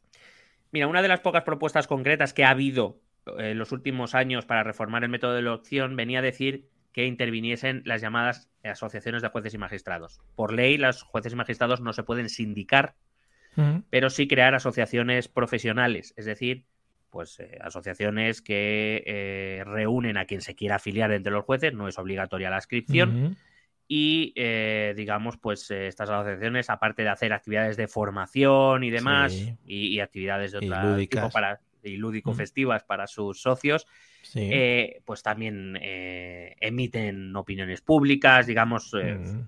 por decirlo de algún modo, a los jueces que están afiliados les une con la opinión de la asociación profesional. Son un poquito más azules, más rojos, por lo que sea, ¿no? Vale. Que- Más verdes. Bien. Claro, entonces, eh, se ha propuesto, por ejemplo, que sean las asociaciones quienes presenten los candidatos a Congreso y Senado. Para que ellos los voten, pero siempre que haya una elección previa entre los jueces y magistrados asociados. Eh, se ha dicho incluso que, eh, o, que si se tomara, por ejemplo, la recomendación de Greco y de la comisión, que es que los jueces voten a los jueces, que se haga a través de las asociaciones profesionales. Sí. Claro, ¿cuál es el problema que presenta esto para los partidos de izquierda principalmente? Bueno, vamos a ver. En España tenemos seis asociaciones judiciales. La primera, la más grande, es la Asociación Profesional de la Magistratura o APM, que es la mayoritaria, encuadra al 25% de los jueces. Es decir, el 25% del total de los jueces está afiliado a APM. Si miramos solo a los jueces afiliados, son el 45%. Porque hay que decir que el, solo el 50, bueno, solo el 55% de los jueces de España están afiliados a estas asociaciones y el otro 45 no. No está afiliado a ninguna. Estoy sacando datos, por cierto, del Consejo General del Poder Judicial por si alguien me los pone en cuestión. Sí, callar la boca. La segunda, ah, bueno, eh, esta asociación es de corte conservador. Vaya. La asociación, Por lo que sea, no sé si, a ver, no sé si me equivoco, pero quizá el tema jueces y, todo este ámbito, mm, quizá tiene mucha pinta de ser bastante más conservador que, por lo que sea, no hay muchos jueces del 15M, ¿no? Puede ser. Bueno, te voy a dar los datos y luego te digo porque ese es un poco el, eh, argumento más práctico que dan los partidos de izquierda a oponerse a que los jueces elijan a los jueces. Sí. La segunda asociación en importancia es la Asociación de Jueces y Magistrados Francisco de Vitoria. Eh, encuadra casi un 16% de los magistrados españoles, un 29% de los afiliados. Y aunque ellos, por ejemplo, no se identifican con ninguna ideología, las posiciones públicas que manifiestan suelen estar más próximas al centro derecha que a otro lugar. La tercera asociación en importancia es Juezas y Jueces para la Democracia, eh, que era una escisión de APM de los años 80 eh, que es de corte progresista, y así se autodefinen ellos, y tienen afiliados a un 8% de los jueces españoles, un 14,5% de los que están afiliados. La cuarta es el Foro Judicial Independiente, también cercanos a posiciones de centro-derecha, con algo más del 6% de los jueces afiliados, de los, del total de jueces. La quinta, y aquí empieza un poco lo gracioso, es Ágora Judicial, una escisión de jueces catalanes, eh, una escisión de juezas y jueces para la democracia de jueces catalanes que no estuvieron de acuerdo con el, con el proceso judicial que se llevó a los líderes eh, independentistas catalanes. Surgió en 2018 y que actualmente tiene un total de afiliados de 11 jueces. De los 5.500 que hay, 11 jueces. Llegó a tener 22 en un momento. Solo bueno, la mitad, claro. Han perdido la mitad, el 50% se ha ido. Venga, un poco de concurso. Si esta tiene 11 jueces y hay una que tiene menos, ¿cuántos crees que tiene esa que es eh, la Asociación Nacional de Jueces? Joder, ojalá tres y, sean colegas los tres. Bueno, fíjate qué soberbia, ¿no? Eh, Asociación Nacional de Jueces. Eh, Nacional, ¿eh? Claro. Es de carácter conservador, creada en 2002, que se intentó reactivar en 2009 cuando, lo organizaron, cuando organizaron una huelga de la magistratura en el segundo gobierno Zapatero. Quedaron en una cena, ¿no? Quedaron en una casa de uno. Actualmente tiene cuatro miembros. Uh, qué buena, cuatro. O sea, cuatro miembros forman la Asociación Nacional. Nacional. No, no, es una representación magnífica de todos los jueces españoles. Bueno, estos datos que te he dado, no, te, los he dado primero porque me gusta darte datos y porque decir que una asociación de jueces tiene cuatro jueces me parece muy divertido. Es estupendo. Estos datos tienen una doble lectura que, repito, están detrás de lo que eh, manifiestan los partidos de izquierda. Em, el que cogen estos partidos de izquierda para defender su tan conocido mantra de que la judicatura es muy de derechas, es muy conservadora, eh, lo estamos escuchando estas semanas por, por, eh, por todos los lados, es que, claro, si tú coges el porcentaje de jueces que representan las asociaciones conservadoras entre los afiliados, estamos hablando de que el 85% de los jueces que están afiliados están afiliados a asociaciones conservadoras, mientras solo el 15% están afiliados a asociaciones progresistas. Repito, mm, estos que están asociados son el 55%. Hay un 45% de jueces, estamos hablando de más de 2.500 jueces, de los 5.500. Eh, me parece que eran unos 3.000 afiliados, pues lo que falten, 2.500 jueces, que no están afiliados a ninguna asociación y que por tanto no están adscritos, por decirlo de algún modo, a ninguna tendencia ideológica, por lo menos no de manera abierta, salvo que alguno en el periódico de su pueblo haya dicho algo de, lo que yo no me he enterado. Em, lo que pasa es que los partidos de izquierda te dirán que, bueno, pues vale, eh, los afiliados son solo el 55%, pero que lo que pasa en las asociaciones puede ser trasladable perfectamente a los que no lo están, que de los restantes también el 85 pueden ser conservadores y el 15 progresistas, o que incluso aunque baje un poco, aunque sea un 60-40, eh, siga habiendo una mayoría bastante notable de jueces conservadores, de corte conservador, eh, sobre los progresistas. Y que por tanto, si, deja, si esto es lo que diría lo que dicen los partidos de izquierda, si dejan que a los jueces, que son 12 y por tanto son la mayoría del Consejo General del Poder Judicial, lo votan los jueces, lo lógico es que los jueces que salgan sean conservadores. eso implicaría, eh, en su opinión, perdón, y acabo con esto y ahora me dices, eso implicaría, en su opinión, que por tanto el Consejo General del Poder Judicial siempre, para toda la eternidad, sería conservador. Y que por tanto cualquier gobierno progresista que consiguiera llegar al poder, siempre, siempre, siempre se encontraría un Consejo General del Poder Judicial en contra. A ver, ahora mismo mi cerebro está sufriendo por mi, incapacidad de asimilar todas estas cosas y de analizar estos mundos políticos que nos rodean, pero mi pregunta es, eh, supongo que defienden a capa y espada, por supuesto que el Poder Judicial es totalmente independiente y que toma sus decisiones y todo ese tipo de cosas, ¿no? ¿Quién lo defiende eso? Bueno, sí, todos lo dicen. políticos, entiendo, claro. Sí, claro, todos lo dicen. de hecho, eh, mientras eh, los partidos de derecha acusan a los de izquierdas de intentar controlar al poder político, los partidos de izquierda eh, precisamente dicen que con las decisiones que toma el tribunal, los, que toma el poder judicial, queda claro que no son ellos quienes están controlando al poder judicial. o sea, porque si no, no estarían intentando controlarlo según los partidos de derecha. Es decir, al final se están lanzando acusaciones cruzadas que por otro lado, eh, y al final sí que haré una reflexión, es decir, que quienes ocupan estos puestos en el Consejo General del Poder Judicial y ahora en Tribunal Constitucional, veremos también, tampoco están ayudando a que la ciudadanía tenga una imagen diferente. Digamos que, aunque los partidos políticos siempre han intentado controlar el poder político, el poder judicial, los jueces, en cierta manera, siempre se habían mantenido un poco al margen y la visión que tenía el ciudadano medio del poder judicial siempre era más confianza en el poder judicial que en el poder político. El problema está en que quienes están ocupando estos puestos ahora eh, están tomando posiciones abiertamente partidistas, con lo cual, mm, em, digamos, esa imagen de independencia o de profesionalidad, si quieres, que por supuesto todos los jueces de España se les tiene que dar por hecho, eh, se pierde. Se pierde, entre otras cosas, porque lo que la información que le llega al ciudadano es que los partidos quieren controlar el Poder Judicial y el Poder Judicial se está dejando controlar por los partidos, claro. Claro, pero te decías que si, si se presupone eso, en principio esta discusión y todo esto que estamos hablando es un poco absurdo, ¿no? En plan, pues, entonces, ¿por qué peleáis, no? Si todo esto es independiente, pues, ¿qué más da quien esté o quien no pero esté? pero porque los dos, los dos lados, izquierda y derecha, entienden que el Poder Judicial eh, es independiente en cuanto a que ah, ningún otro poder controla lo que hace, pero que ese poder judicial, los de izquierda dicen que están controlados por la derecha basándose en que la inmensa mayoría de jueces son conservadores, y los de la derecha acusan a la izquierda de querer controlar al, al, poder judicial eh, para utilizarlo a su beneficio. Quiero decir, los dos se acusan de utilizarlo a su beneficio, evidentemente.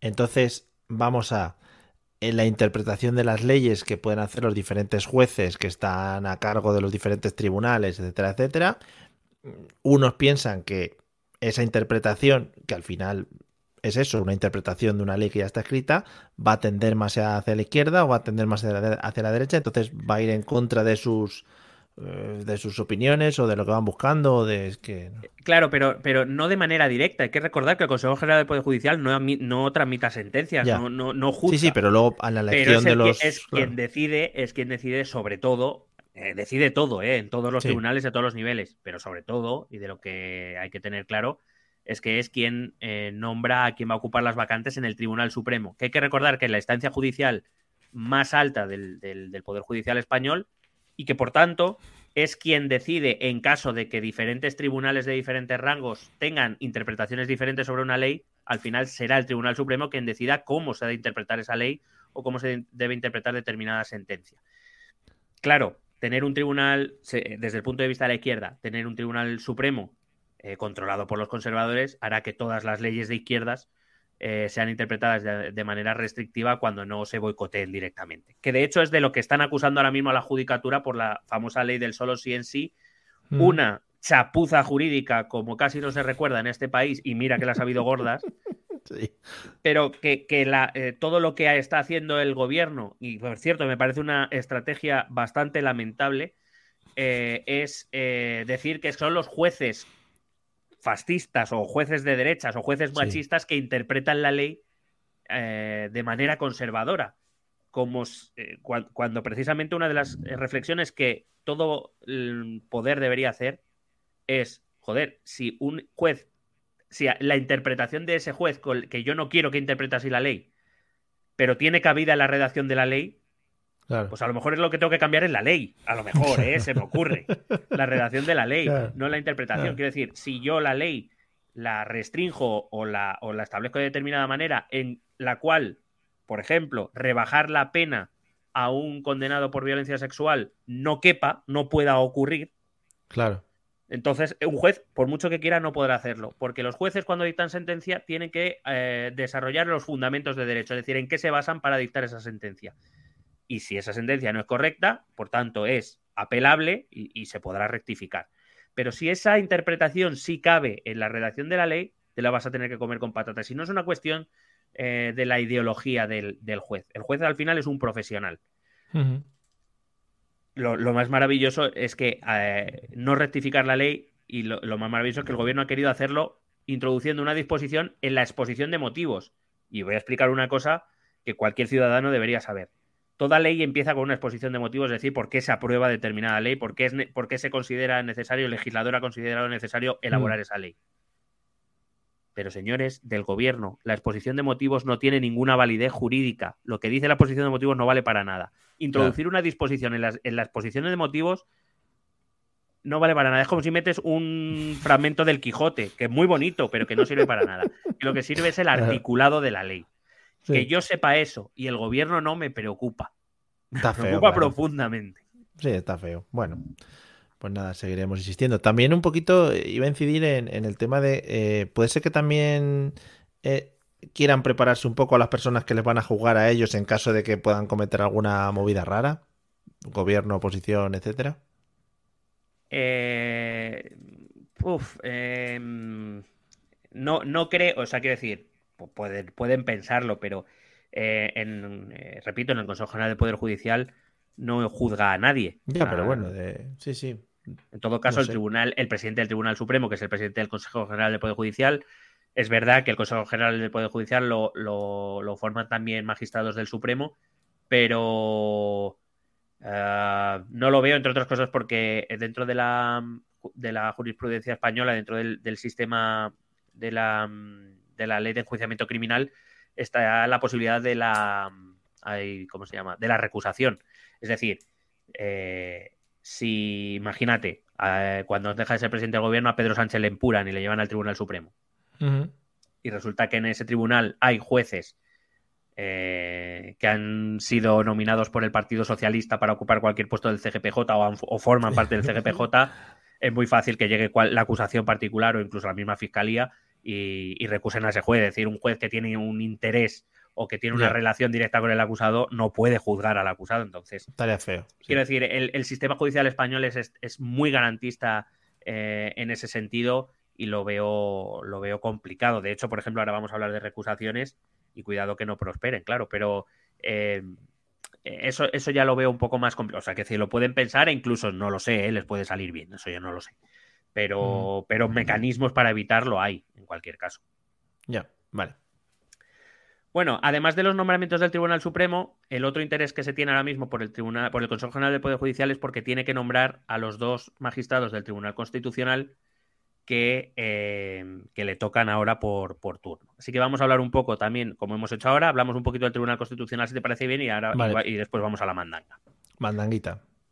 El Tribunal Constitucional aparece en el título noveno de la Constitución española. Esto es importante para dejar claro, ya lo hemos hecho al principio y, lo vuelvo a decir, que el Tribunal, eh, que el Tribunal Constitucional, o que la, digamos la referencia constitucional, no aparece dentro del título del Poder Judicial, va aparte. Y por tanto eso significa que el Tribunal Constitucional no es Poder Judicial. no se ve sometido al gobierno del Consejo General del Poder Judicial.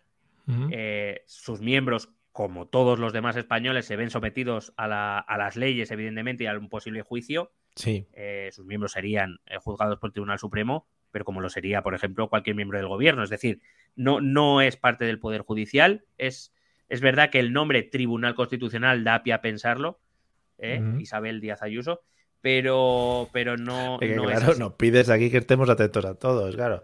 Que si no sé qué, que si a gobernar, que si abrir, yo sé, sé polígonos y, hospitales y también que estemos atentos a la política, es que de verdad. Voy, voy a intentar explicar, a ver si se entiende, así que por favor, eh, indícame. Te confirmo.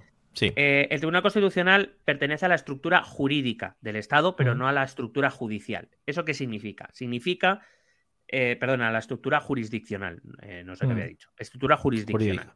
Mm. Eso, vale. Eh, ¿Eso qué significa? Que las decisiones del Tribunal Constitucional sí que implican obligación por parte de ciudadanos, poderes, instituciones, como, las, como si fuera la decisión de un tribunal. Pero no está inserta en la estructura de los tribunales del Poder Judicial. El Consejo General del Poder Judicial no gobierna sobre el Tribunal Constitucional porque no es parte de esa estructura. Y digamos, que la labor que hace el Tribunal Constitucional es interpretar y guardar, eh, digamos, asegurarse de que la interpretación que tribunales, gobierno, mm, eh, Congreso de los Diputados, Senado, ciudadanos, no el partido, que cada vez son menos, sino eh, los españoles. Pero buena referencia, un recuerdo. tienen de lo que se establece la Constitución española. Es decir, son los que se aseguran de que la Constitución española se cumple. Pueden determinar si una ley es constitucional o no, pueden determinar si eh, eh, una cosa la tiene que hacer una comunidad autónoma o el Estado, por ejemplo, un conflicto de competencias. Puede un ciudadano acudir al Tribunal Constitucional si considera que uno, un ayuntamiento o que la, su comunidad autónoma ha violado o ha, violentado alguno de sus derechos constitucionales. Y por tanto, el Tribunal Constitucional le dice a esa institución, te has pasado, tú no tienes derecho a hacer esto. Es decir, es un poco protección y asegurarse de que se cumple lo que está escrito en la Constitución española. Pero no dicta sentencia, es decir, si te roban no puedes ir al Tribunal Constitucional. Ya, mira. Claro. Por ejemplo, si puedes ir al Tribunal Constitucional si tú has sido sometido a juicio y consideras que el juicio no ha sido justo, que, el proceso ha tenido fallos, eh, que se han saltado determinados procedimientos, dado que uno de tus derechos constitucionales es tienes derecho a un juicio justo, puedes acudir al Tribunal Constitucional a decirle, oiga, revíseme esto porque yo creo que se me ha tratado injustamente. Y si el Tribunal Constitucional determina que así ha sido, el juicio tendrá que repetirse. Y si no, pues por, te aguantas. ¿Por multas de tráfico también se puede ir? Eh, bueno, de hecho, creo recordar que hace no demasiado se anularon muchas multas de tráfico por no sé qué movida y efectivamente fue por el Tribunal Constitucional. No, Madrid Centro no, pero alguna movida de Madrid Centro Plaza Elíptica puede ser. Me parece que eso fue por el Supremo, pero, pero sí que algo parecido fue por ahí. Eh, por no sé qué. O sea, ahora mismo, porque no, no, recuerdo exactamente la noticia, pero sí recuerdo que el Constitucional también va por ahí. Quiero decir, eh, eh, creo que el, bueno, Supremo, dependiendo de lo que sea, es Supremo Constitucional. Pero estos dos tribunales, estas dos instituciones sí que, sí que hacen esas cosas. El Tribunal Supremo es quien dictamina, digamos, por decirlo de algún modo, el Tribunal Supremo lo que hace es unificar criterios. Por ejemplo, si a la interpretación de una determinada ley el Tribunal de Primera Instancia opina una cosa, el Tribunal de Segunda Instancia opina otra cosa, el Tribunal Superior de Justicia opina otra cosa, al final le llega al Supremo y, les dirá a todos lo que, hay, lo que hay que hacer. Y callarse la boca. Pero se ascribirá exclusivamente a cuestiones penales, civiles, administrativas, contencioso, etcétera. Familia, familia, mercantil, lo que sea. El Tribunal Constitucional se inscribe exclusivamente a cuestiones constitucionales. Y repito, eso implica que si tú crees que tu juicio no ha sido justo, puedes acudir a Constitucional. Si tú no estás de acuerdo con la sentencia, el Tribunal Constitucional no puede hacer nada porque no es un organismo judicial. Ya. ¿Vale? Y en cierta manera, hay que decirlo, eh, suena un poco feo, pero a lo mejor así lo entendemos mejor. El Tribunal Constitucional es en cierta medida un tribunal político. Quiere decirse. El Tribunal Constitucional debe interpretar lo que dice la Constitución. Hemos hablado, por ejemplo, con otros países. Por ejemplo, cuando hablábamos del Tribunal Supremo estadounidense, eh, hay muchas maneras de interpretar una Constitución. Y digamos que el Tribunal Constitucional, en cierta medida, sí que tiene que recoger un poco las, circunstancias sociales, aunque hay eh, tendencias eh, más ortodoxas. Eh, si te acuerdas, cuando hablábamos de los nombramientos que Donald Trump hizo para el Tribunal Supremo estadounidense, eh, yo decía de, una de las, de las últimas incorporaciones que era una literalista, es decir, que ella entendía que la Constitución no era interpretable y que había que hacer lo que ahí decía sin posible interpretación. Sí. Bueno, el Tribunal Constitucional puede, o sea, la Constitución se puede interpretar de muchas maneras, puede ser literalista, puede ser de con una interpretación más abierta, etcétera. En cierta medida, el Tribunal Constitucional sí que debería recoger un poco la, mm, eh, eh, la, sensación social eh, que hay en ese momento. Por ejemplo, en temas como el aborto, yo creo que el Tribunal Constitucional no puede entender lo mismo en el año 1980 que en el año 2022.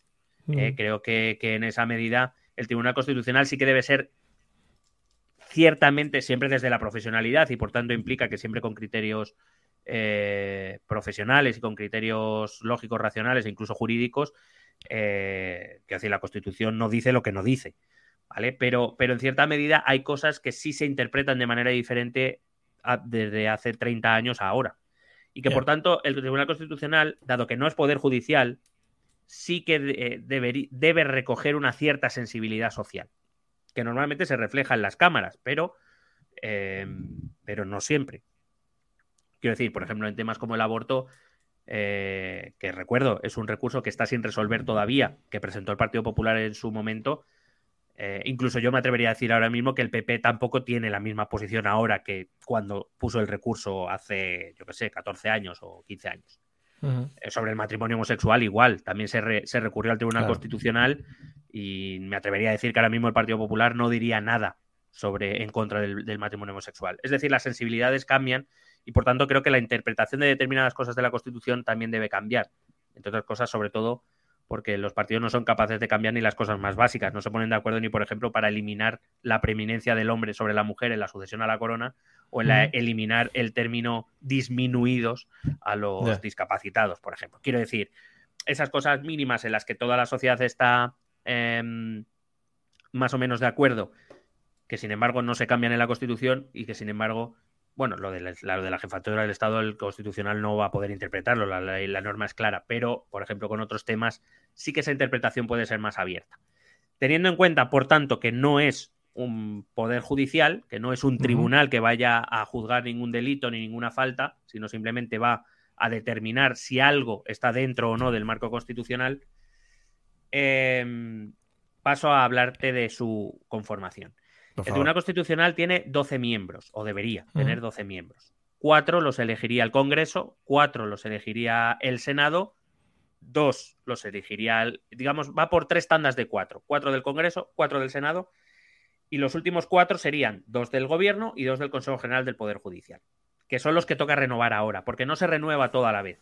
El Tribunal Constitucional se renueva por tercios, cada tres años. Es decir, cuando alguien es elegido magistrado del Tribunal Constitucional, es elegido por nueve años.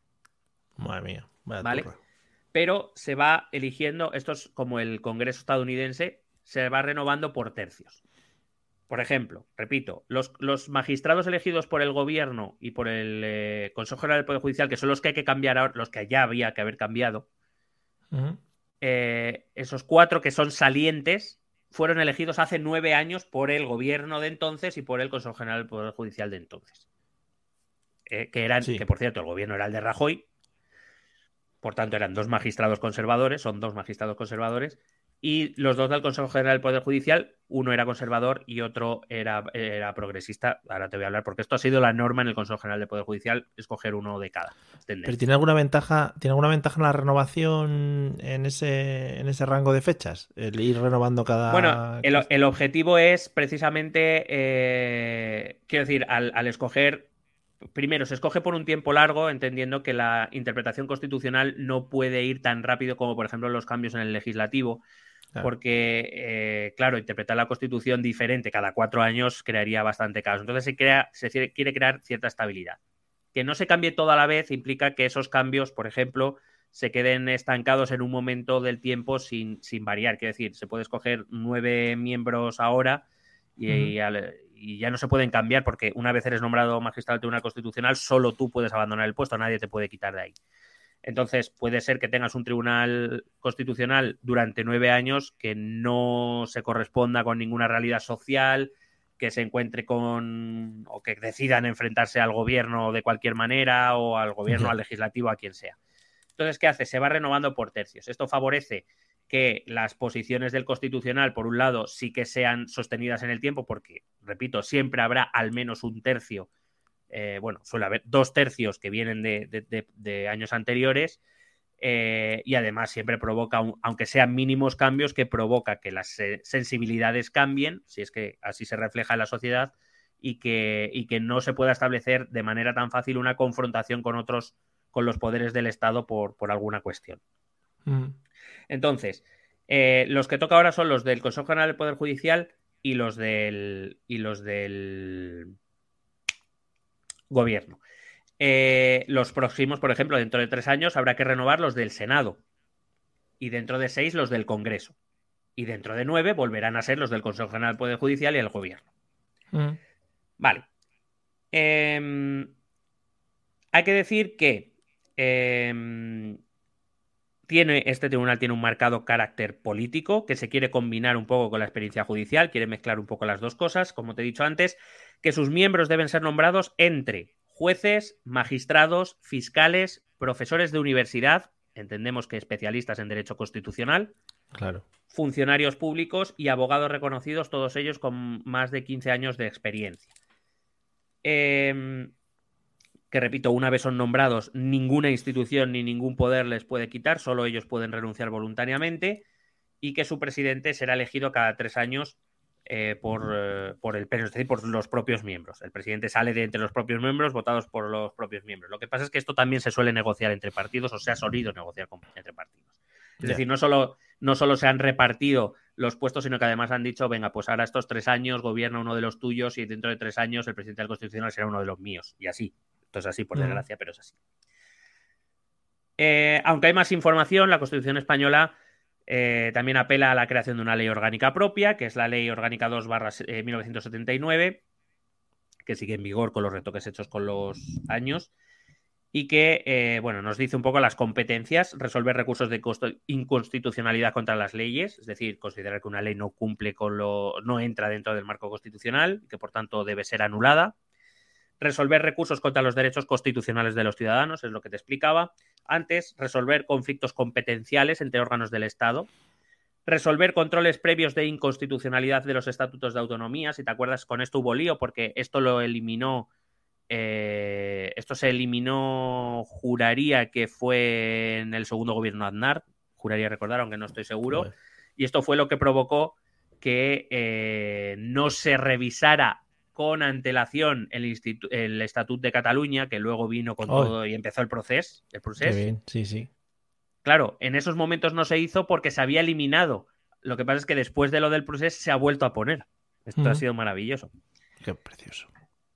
Bueno, y resolver eh, recursos de amparo a la constitucional, que es decir, si consideras que, puede haber peligro de que tus derechos sean eh, violados, puedes pedirle al, constitucional que tome medidas cautelares antes de que ese hecho ocurra, etcétera. Bueno, es todo lo que tiene que ver con, la Constitución.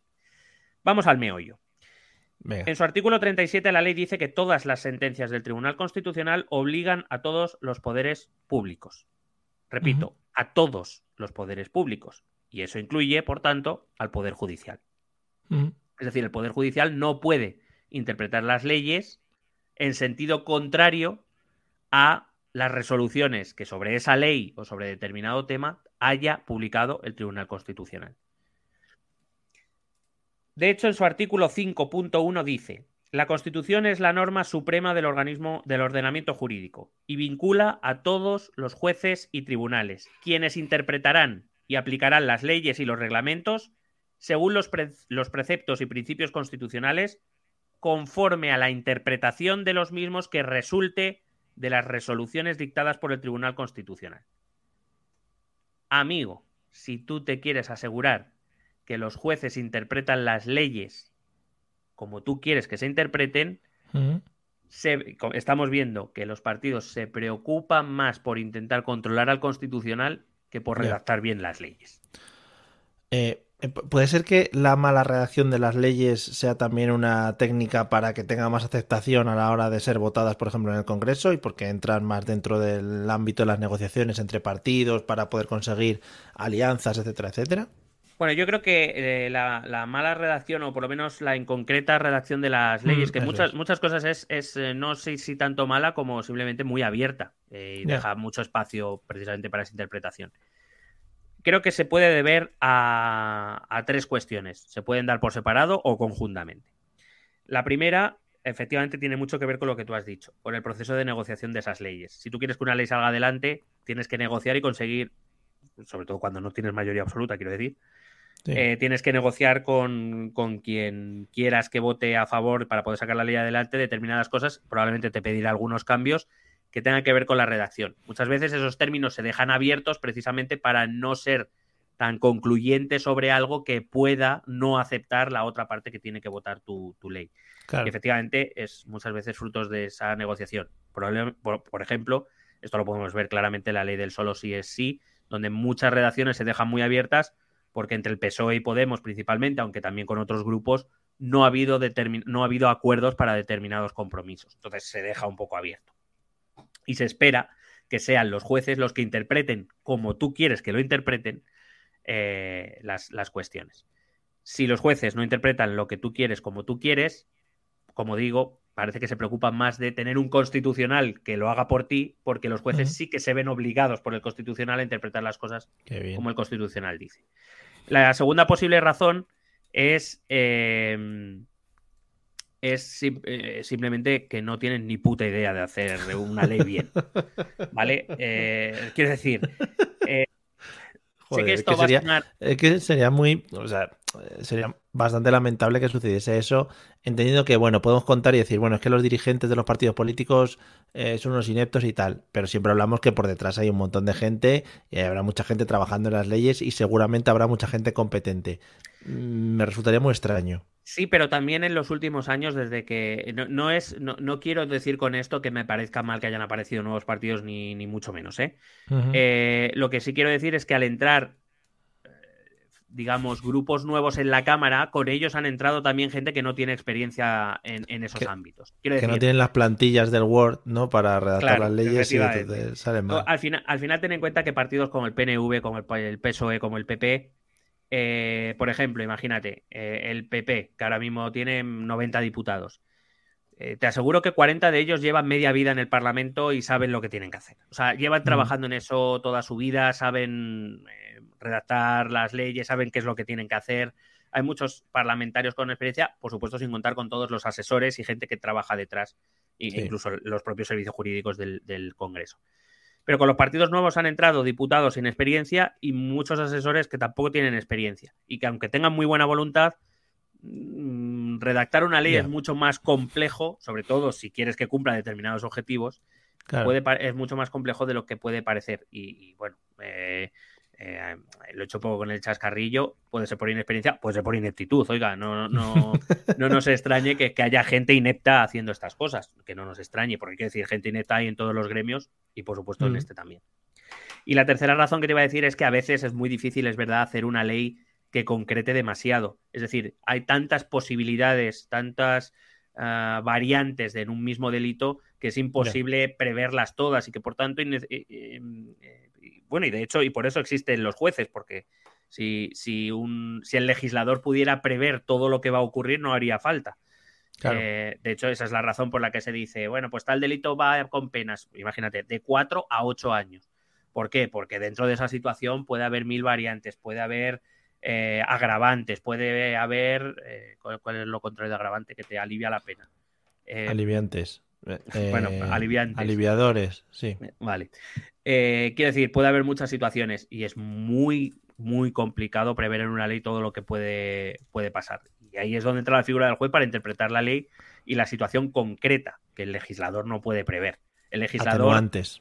Atenuantes, gracias. El legislador puede prever determinadas situaciones e incluso puede pensar en determinadas situaciones concretas cuando elabora una ley, pero es imposible que pueda prever todo lo que pueda pasar. Y eso es lo que hace que una ley quede abierta. En cualquier caso, que una ley quede abierta no significa que su redacción esté bien hecha.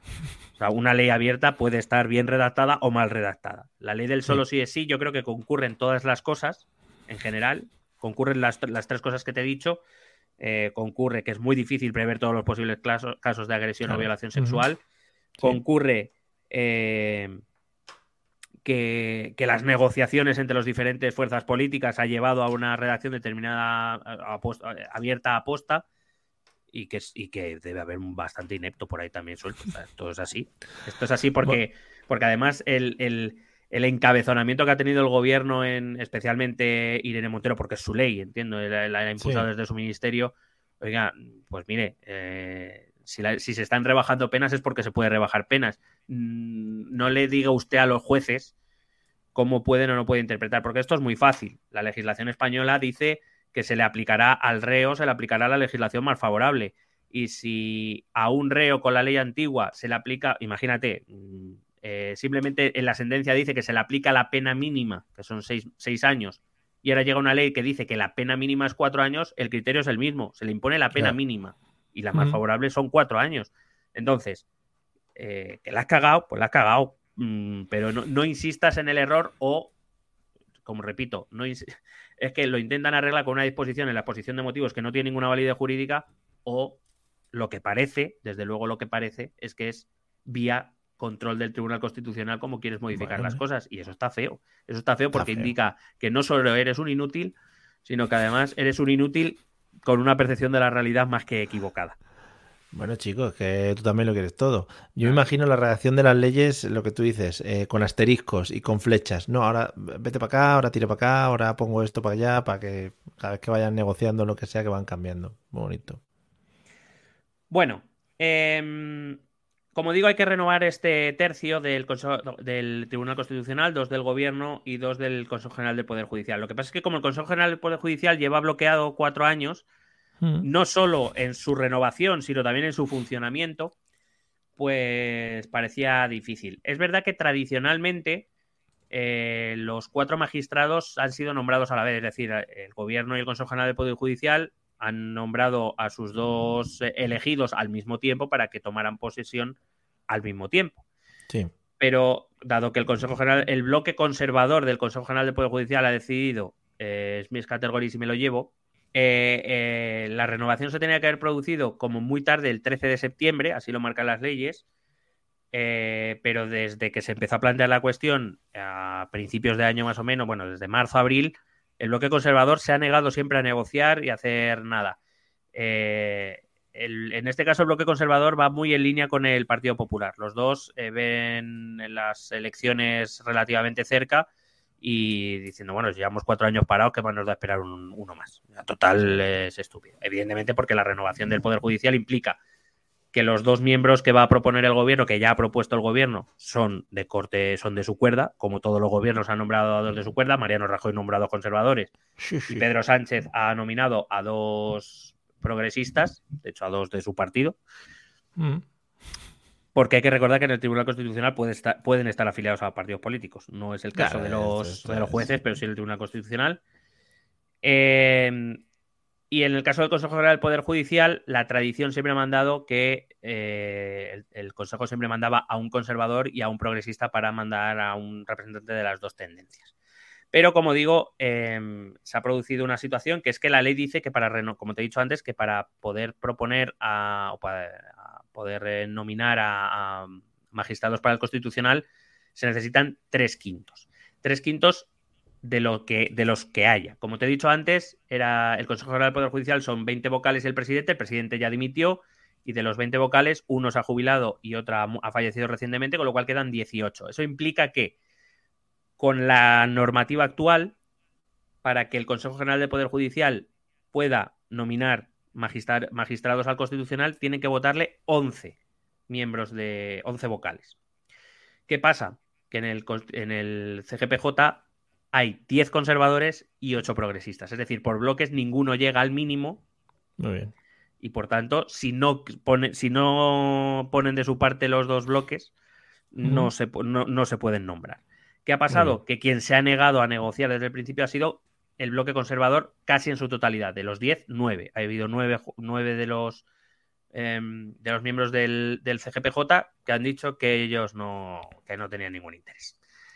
Hasta que hasta que eh, Pedro Sánchez ha anunciado, anunció la semana pasada la reforma, una reforma legal, una reforma que cambiaba la manera de elegir a los magistrados del TC por parte del CGPJ. En vez de por mayoría de tres quintos, hacerlo por mayoría simple. Es decir, que cada vocal vote a un candidato de entre los que haya y los dos más votados son los que van al TC. Esa es la reforma que Pedro Sánchez plantea. Y entonces ahora al bloque conservador le ha dado la prisa por negociar. Porque claro, a ver si se van a encontrar con que en vez de uno y uno van a acabar mandando cero y dos. claro. Ya. Entonces, que, también es prácticamente imposible. Quiero decir, con que el bloque conservador vote a un candidato en conjunto ya está. No, que se organicen. Sí. Vale. Entonces, ¿qué ha hecho el gobierno? Lo que ha hecho Pedro. Pedro lo primero que ha hecho es nombrar a sus dos magistrados. Ha dicho que, que, ellos ya no quieren esperar al CGPJ, que el tiempo se pasó, que el 13 de septiembre era el límite, que bastante han esperado y que como no hay voluntad de, no había voluntad de, negociación por parte del bloque conservador, eh, que ellos iban a nombrar a sus dos, eh, a sus dos magistrados. Eh, y a sus dos magistrados, que son Juan Carlos Campo, que fue ministro de Justicia con Pedro. De hecho, fue Juan Carlos Campo su última, su última mm, labor para Pedro fue firmar los indultos, como ministro de Justicia que era, los indultos de los condenados por el procés. Y digamos que ahora vendrá la recompensa, ¿no? Que es nombrarle magistrado del Constitucional. Y por otro lado, Laura Díaz, Laura Díez, perdón, que era directora general de Asuntos Constitucionales del Ministerio de la Presidencia, primero con Carmen, con Carmen Calvo y ahora con Félix Bolaño, es decir, con las manos derechas de Pedro Sánchez que es por cierto una jurista experta en, estados federales, lo cual eh, pues, a, mucha gente le ha escandalizado porque claramente significa que Pedro Sánchez quiere convertir España en un estado federal, como si fuese, quiero decir, me parece bien que estés en contra, pero que tampoco te está proponiendo ponerte una bomba en el culo, o sea, cambiar una forma de estado por otra tampoco es... Y que no es que de repente te levantes un lunes y ya estés en un estado federal en plan, hostia, no, ¿qué ha pasado aquí, no? Esta, magistrada ella sola lo va a hacer. Claro, claro, efectivamente. Claro, ¿qué pasa? Que estos dos magistrados, como te he dicho, son de la cuerda del PSOE y eh, sustituirían a los dos miembros que en su momento Mariano Rajoy nombró hace nueve años, en 2011, recién llegadito al gobierno. fresquito. Eh, de los cuales, por cierto, uno de ellos es el actual presidente del Tribunal Constitucional, es decir, es Trevijano, que, bueno, mm, ahora hablaremos de él también brevemente. Dos, anunciar esa reforma que te he dicho para que el nombramiento de, los magistrados por parte del CGPJ sea por mayoría simple. Eh, con el sistema actual, que es el que ahora quieren usar los magistrados conservadores cuando han visto lo que se viene, eh, cada vocal podía votar a dos magistrados, a dos candidatos de entre los que se propusieran. Eh, y, el que consiguiera dos tercios de los, perdón, tres quintos de los votos eran los, eran los nombrados. La reforma también trae que cada vocal solo pueda votar a un candidato y que por tanto y los dos más votados son los elegidos. Es decir, nada de rondas ni. Delegado y subdelegado, efectivamente. Sí, delegado y subdelegado y a tomar por em, claro, ¿qué pasa? Que, es muy probable que. Bueno, que con. Eh, todo viene por, el candidato que ha presentado el bloque progresista. Eh, dentro del CGPJ, el bloque progresista tradicionalmente siempre ha sido, como te he dicho, siempre ha mandado un progresista y un conservador. ¿Qué es lo que solían hacer? Pues el bloque progresista elegía a su candidato, el bloque conservador presentaba a su candidato, todos se ponían de acuerdo, tú mandas al tuyo, yo mando al mío, y ya está, se acaba. Normalmente esa ha sido la negociación. Por supuesto, con, intervención política, no nos engañemos. Claro. ¿Qué ha pasado ahora? El bloque progresista ha, propuesto, ha llegado a proponer hasta nueve candidatos y digamos que el último que ha elegido ha sido, eh, a ver si encuentro el nombre, dame un segundico. Sí se llama José Manuel Vandrés. José Manuel Vandrés es un, un magistrado, eh, digamos, es un miembro del Tribunal Supremo, miembro de la, de lo contencioso, de la Sala de lo Contencioso Administrativo, que, eh, digamos, es bastante cercano, según se dice, o por lo menos eso dice el PP, a Pedro, a Pedro. Muy cercano. Sí, pero cercano ¿cómo? Amigos toman gin tonic juntos. Bueno, digamos que es un magistrado progresista que el, PP y el bloque conservador considera peligroso porque poner a... Es como poner la voz de Pedro Sánchez dentro del Tribunal Constitucional. Oh, claro, un espía. Como que va a ir con unas gafas, con una cámara, ¿no? Donde va a estar Pedro mirando todo el rato ahí. Oh, estoy viendo. Entonces, después de varios meses sin hacer ni el huevo, ahora el bloque conservador ha, decidido presentar ellos dos candidatos. Sí. ¿Vale? Uno, un conservador, César Tolosa eh, también se estuvo hablando de Pablo Yarena, que fue el instructor del, del Procés, ese que todavía tiene las euroórdenes por ahí rondando. Em, lo que pasa es que, claro, se le ha descartado porque cualquier recurso o cualquier tema que vaya relacionado con el independentismo catalán, con el 1 de octubre o con cualquier otra cosa, ese magistrado no podría participar de esas decisiones, porque, claro, al haberse visto envuelto en el proceso judicial, no, no se le consideraría objetivo, como bueno, objetivo, que, se le recusaría fácilmente. Sí. Bueno, este César Tolosa es el presidente de la Sala de lo Contencioso Administrativo del Tribunal Supremo y en principio, salvo que pase algo raro, con un sistema o con el otro, sería el, este el, magistrado conservador que entraría al Tribunal Supremo. ¿Qué pasa? Que estos conservadores, para evitar que Vandrés sea el elegido, han decidido presentar un segundo candidato progresista. Oh, los conservadores han elegido a un progresista, que es Pablo Lucas. Puede, ser, puede ser que hayan disfrazado a uno de progresista, pero en realidad luego se quite la capa y ajá, mira, yo soy tal. Por decirlo de algún modo, es un progresista aceptable para los conservadores. Es decir, no es cercano a las posiciones de Pedro. Sí. Y eso, pues, prefieren, digamos, presentan a este progresista pensando que eso va a generar división. En modernete. Sí. Claro, pensando que esto va a generar división entre los, los, mm, miembros del CGPJ progresistas y que, pueden evitar mm, que este Pablo Lucas puede ser elegido.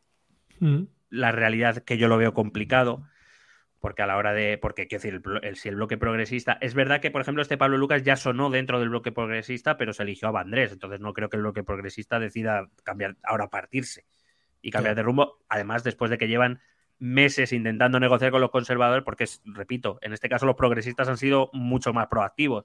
Han presentado candidatos, han propuesto plenos, han propuesto negociaciones. No, nosotros estamos aquí. Sí, básicamente.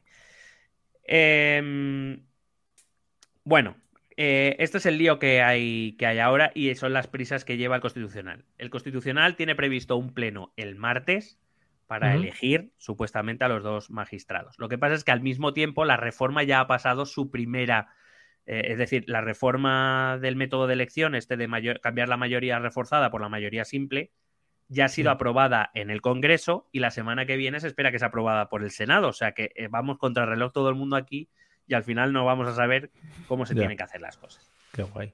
Sí, vamos un poco todo, todo ahí. Eh, Claro, ¿cuál es el, problema aquí? El problema aquí está en que, eh, y por lo que el PP además se ha puesto tan de, tan de uñas, que incluso ha presentado un recurso contra el Constitucional, del que te voy a hablar brevemente ahora, es porque eh, si ahora mismo y con las reformas todo se desbloquea, lo más probable es que en los próximos nueve años el Tribunal Constitucional sea más progresista que conservador. Ten en cuenta que ahora mismo se van a retirar tres magistrados conservadores y uno progresista y van a entrar tres progresistas y un conservador. Eso implica que el constitucional, que ahora mismo tiene mayoría conservadora, va a pasar a ser de mayoría progresista y durante los próximos años va a seguir así. Porque la siguiente reforma es la del Senado y la siguiente es la del Congreso. Y tradicionalmente, lo que pasa es que como están PP y PSOE ahora ya no te puedo asegurar que sea así, pero tradicionalmente han sido dos de cada. Es decir, eh, el Senado ha mandado dos PP, dos, dos conservador, dos progresista. El Congreso ha mandado dos conservador, dos progresista. Y digamos que quien marcaba el, la tendencia era el gobierno. Es decir, si, si, lo piensas siempre, normalmente han sido dos progresistas, dos conservadores del Senado, dos progresistas, dos conservadores del Congreso, eh, uno progresista, uno conservador del CGPJ. Lo, que, lo que hacía la mayoría eran los dos que nombraba el gobierno, que eran o dos conservadores o dos progresistas. En tiempos del PP, el Tribunal Constitucional ha sido de mayoría conservadora y en tiempos del PSOE, por lo menos hasta ahora, lo había sido de mayoría progresista. Y parece que ahora, que es con un gobierno socialista al que le corresponde nombrar estos dos, eh, eh, magistrados, que el Tribunal Constitucional tenga mayoría progresista, parece que es la hecatombe mundial. Porque, claro, son socialistas que no le gustan a los conservadores. Porque si hubiera sido Felipe González, seguro que sí les gustaban. Pero como no es Felipe González, no le gusta. Mm. Dicho esto, que Pedro Sánchez está intentando tener un TC afín, es evidente. O sea, quiero decir, no creo que estemos descubriendo Roma. Pero que Rajoy también puso un tribunal constitucional afín y que antes que él, eh, nueve años es 2002, fue Aznar, que también nombró magistrados afines, y que antes de él fue eh, Felipe González. Quiero decir, claro, porque así es como se ha establecido la arquitectura constitucional. Que Pedro Sánchez quiere mm, desbloquear el problema que hay en el CGPJ, también es verdad, porque si no, es que aquí nadie nombra nada, es que llevan meses negociando. Y solo cuando ha venido la amenaza de, el bloque conservador ha movido el culo. Quien no sepa reconocer esto por la ceguera ideológica, pues tiene un problema. Que Pedro Sánchez quiera aprovechar el momento, además, para no solo tener un tribunal constitucional progresista, sino cercano a sus posiciones, pues ya te lo digo, pero vamos, nos chupamos el dedo ahora. Que pensamos que cuando Feijó o Isabel Díaz Ayuso sean presidenta del gobierno, porque no sé quién va a ser el candidato Cuidado, PP. Eh. Cuidado la, el titular, ¿eh? Cuidado. Ferreras. Eh, cuando el PP llegue, si tiene la posibilidad de. Claro, ¿qué pasa? Que es que el, siguiente gobierno que va a nombrar magistrados al Tribunal Constitucional y que por tanto va a decantar la tendencia, salvo que se rompan las negociaciones tradicionales en Senado y en Congreso, es dentro de nueve años. Estamos hablando de 2031, que Dios sabrá a quién le tocará mm. ser presidente del gobierno. ¿Qué es lo que quiere el PP y qué es lo que quiere el bloque conservador? Aguantar el bloqueo hasta las elecciones para ver si pueden ser ellos los que nombren esos dos magistrados, lo cual eh, no deja de ser eso que política norteamericana llaman el filibusterismo, es decir, el bloquear por intereses políticos, el bloquear por bloquear, y me da igual la excusa y la razón que sea. La cuestión es que por cuestión temporal le ha tocado al gobierno de Pedro Sánchez. ¿Qué quiere que le hagan? O sea, acéptalo. Y, eh, quiero decir, hay que decir que hasta ahora, por ejemplo, las dos últimas elecciones gubernamentales habían sido del PP, una de Aznar y otra de en 2002. Mm. en 2002 y otra de no, en 2004, ah, 2004, puede que fuera Zapatero entonces. Fue Zapatero. Sí. Mm. Fue Zapatero y la de antes fue de Felipe González o de Andar. Ahí estuvieron. Seguramente lo negociarían. Mm. Fue, puede que fuera Zapatero en 2004, Rajoy en 2013, Pedro en 2020. Pero bueno, al gobierno que le toca, es que esto es así. Seguro que a Zapatero le hubiera encantado nombrar también a los de 2013, pero no, por lo que sea, vino una crisis y él vio brotes verdes, ¿sabes? Mm. Entiendo que en la cabeza de Ebdro y su gobierno no está la idea de para lo que me queda en el convento me cago dentro, ¿no? Y ya decirme aquí que pase lo que sea y ya está. ¿En, qué sentido? Pues que me se la suda y que, pues sí, venga, Feijo, elige tú. Sí, claro, eso sería, estaría feo, ¿no? Yo entiendo que piensan, a ver, la, la, quizá la tendencia que estamos pensando todos es que quizá el próximo gobierno sea un gobierno conservador, sea un gobierno de derechas, PP Vox, a no ser que pasen cosas extrañas. Pero claro, si ahora Pedro Sánchez se baja los pantalones, ya sí que estaría dándole la entrada directa al gobierno de derecha sin, sin capacidad de lucharlo, por lo menos. No, claro. Eh, es que ahora eh, em, el problema de esto es que las, las, posiciones están bloqueadas y que cuanto más. Porque ya ni siquiera hablamos de las elecciones generales del año que viene, es que hablamos de las autonómicas de abril, de abril-mayo. Mm. Autonómicas y locales donde se juegan muchas plazas, claro. Y entonces, eh, digamos que no, y según avanzamos en el tiempo, menos espacio hay para la negociación entre bloques diferentes. El PP no va a querer mostrar debilidad con el gobierno, al que ha considerado ilegítimo desde el principio, y por supuesto con un Vox apretándole, diciendo que va a montar una moción de censura, todavía la estamos esperando. Eh, por cierto, me dice mucha gracia porque una fina Vox ponía en un tuit eh, candidatos, venga, vamos a hacerle el trabajo a Santiago Abascal. Candidatos a presidentes que sean neutrales. Girauta, eh, Rosa Díez, eh, Vargas Llosa, que ni siquiera puede ser presidente. Vargas Llosa. Bueno, no sé si. Bueno, no sabe, ojalá, ojalá Tony Cantó. O Felichuco, volvieran otra vez ahí a la primera plana. Oh, me, maravillaría. Alberto, Alberto Rivera, por favor. Alberto, Alberto Rivera. Con... Sí. Eh, pues eso te digo, que, que el, el, PP ahora mismo y con un box apretándole no, no le va. No, no, puede, no puede ceder mucho ante, o nada ante Sánchez porque aparecería como la derechita cobarde. Hombre. Y, y, el, y, y Pedro tampoco, tampoco está para ceder mucho con, con Yolanda y con, y con Podemos.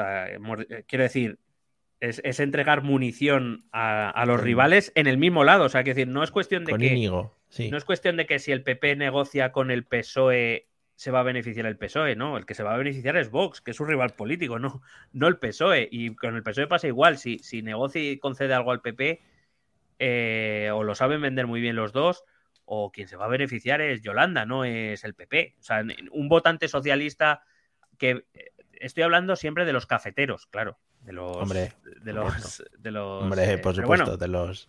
De los que hacen ruido, que parece ser los únicos a los que escuchan nuestros políticos últimamente, hay que decir. Mm. Eh, claro, pero si todo un cafetero del PSOE ve como eh, Pedro le da algo a Feijó, no va a votar a Feijó. Va a votar en todo caso a Yolanda. Sí. Claro, te quiero decir? eso es a lo que vamos. ¿No tienes un poco como picorcito de, de, ganas de campaña electoral? Ahí de empezar un poquito el, el sandungueo, a ver qué pasa. Ver, pues yo es que llevo de campaña electoral cuatro años, bueno, desde que empezó el podcast, yo creo. Pero ya campaña electoral con papeles, de ir a las plazas. Tú, tú quieres que empiece a leer ya programas, ¿no? Un poco. Empe quiero, quiero, empezar un poco, sí, empiecen un poco los programas políticos y que empiecen un poco las. las, pues las Mira, si quieres te voy, te voy, adelantando cosas. Mira. Y los disfraces, sobre todo, también. Despolitización quiero. de la justicia. Eh, inversión en, en videojuegos.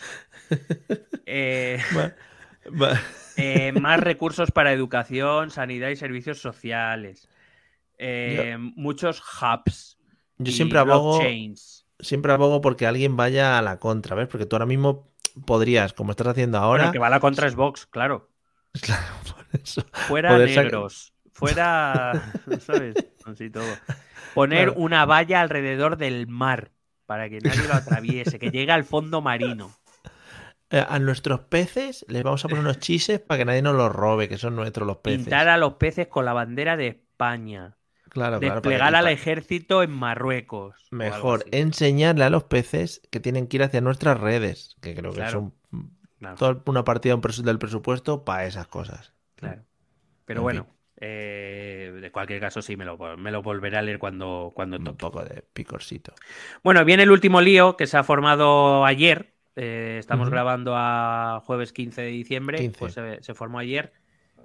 Eh, que fue cuando eh, estas enmiendas eh, a estas cositas de las que estamos hablando fueron presentadas por a iniciativa del gobierno, que por cierto, eh, todo el mundo es que el gobierno, el gobierno, la ley le otorga iniciativa legislativa, el gobierno no vota salvo que sean diputados, claro. quiero decir, un miembro del, del Congreso puede ser miembro del gobierno y por tanto votar, y los ministros que no son diputados electos no votan pero la, la, la, arquitectura institucional le da iniciativa legislativa. Eso significa que el gobierno puede proponer leyes. No las aprueba sí, el gobierno, las aprueba el legislativo, pero que puede proponer lo que no, nadie se escandalice. Que, no pasa que se dedican a eso, sí, lo que va ¿Vale? siendo, claro. Bueno, eh, la cuestión está en que ayer el Partido Popular presentó un recurso de amparo ante el Tribunal Constitucional, de amparo. Amparo. Eh, ante, el recurso ante el Tribunal Constitucional ¿Por qué? ¿Tú, cre ¿Tú, crees que cuando lleguen allí al registro dicen eso? Hola, sí, vengo hombre. a presentar un recurso de amparo. has tirado, has tirado la, fruta, la, fruta, la fruta. Hombre, a mí me decepcionaría mucho que tanto el que recibe el recurso como el que lo da no tuviera una conversación de tipo. Tienen que hacer eso. Mm, a tirar fruta. amparo a un porro. A un porro. Se echa las sonrisas y ya está. Y buenas tardes. No, que tardes. tienen que hacerlo. Y se dicen, no, perdón, es que no has hecho lo de. Claro, Amparo, claro. ¿sabes? Lo que, la, claro, no, no, no, lo puedo admitir. Claro, es que Eso. dices, no, otra vez me he vuelto a equivocar. Vuelve a entrar y pone la pose del pocí, Amparo. Y dice, ahora sí. Amar, amarrosa. Amarrosa. Está fumando un porro. Es verdad, joder. Que no se pierdan los grandes no, de España, por favor. No. Eh, somos, somos la memoria histórica verdadera de este país. Efectivamente, ahora sí. Bueno, te decía que eh, esos cambios que el gobierno está a punto de introducir y de los que te he comentado antes, ya hoy, hoy se ha aprobado el, eh, en el Congreso y la semana que viene va al Senado, Eh, pues ayer el, Partido Popular intentó pararlos presentando un recurso de amparo ante el Tribunal Constitucional en el que solicitaba medidas cautelarísimas, no cautelares, cautelarísimas. cuidado, cautelarísimas. Sí, digamos, lo tramitaba vía urgencia eh, para intentar paralizar el proceso legislativo que ha empezado hoy en el Congreso, el debate y la, votación sobre estas enmiendas. Eh, hay que decir que hoy se ha reunido el Tribunal Constitucional, y que el bloque progresista ha dicho que eh, ha pedido tiempo para leerse las alegaciones del Partido Popular porque por lo visto, digo lo que yo me he informado en los medios, por lo visto el bloque con los, magistrados del, bloque conservador sí que ya conocían lo que el PP alegaba, pero los del bloque progresista no. Y los del bloque progresista ha dicho, es que si no me lo leo no sé qué tengo que decidir. Así que han aplazado el, el siguiente pleno al lunes. Recuerdo que el martes tienen que hablar de los magistrados del Consejo General del Poder Judicial sobre los magistrados del Tribunal Constitucional. Bueno, eso es un jaleo todo. ¿Es lo de la reforma expresa esta que hablan? Efectivamente, que es de la que te voy a hablar ahora. Eh, el gobierno, eh, estas em, enmiendas, estas eh, modificaciones que quería hacer para la elección de los magistrados del Tribunal Constitucional por parte del Consejo General del Poder Judicial, las ha metido, porque son, son reformas de dos leyes orgánicas, de la del Poder Judicial y la del Tribunal Constitucional. Bueno, de tres, y, del, y la del Consejo General del Poder Judicial. Las ha metido vía express, es decir, las ha metido vía enmiendas y no proyecto de reforma, que es, debería ser lo suyo, hay que reconocerlo. Eh, lo único que el proceso de reforma es más lento porque conlleva debate, conlleva evaluaciones, conlleva comisiones, etc. Entonces aquí lo metes en una enmienda que ya estaba en el orden del día, de algo que estaba en el orden del día, se discute esa prueba y tira tomillas. Vale. Claro, el problema está en que estas enmiendas iban dentro de la propuesta legislativa que eliminaba la sedición y que modificaba el delito de malversación del que también venimos hablando en las últimas semanas en España. No vamos a hablar aquí. Mm. Eh, y que por tanto han entrado lo que son dos enmiendas para la reforma de la ley del Poder Judicial, de la ley del Tribunal Constitucional y de la ley del Consejo General del Poder Judicial, la han metido dentro de una reforma del Código Penal. Muy bonito. Porque venía bien y porque era lo que se iba a hablar hoy. Claro, claro. Claro, ¿qué pasa? Em, primero, la reforma de las mayorías necesarias para la elección de candidatos. Eh, aquí se han dicho muchas cosas, voy a intentar aclarar algunas de ellas. La reforma para las mayorías necesarias para la elección de candidatos del CGPJ es algo que el legislativo puede hacer, porque está dentro de las leyes, y dado que el legislativo es quien elabora, modifica, reforma o deroga las leyes, por tanto puede hacerlo.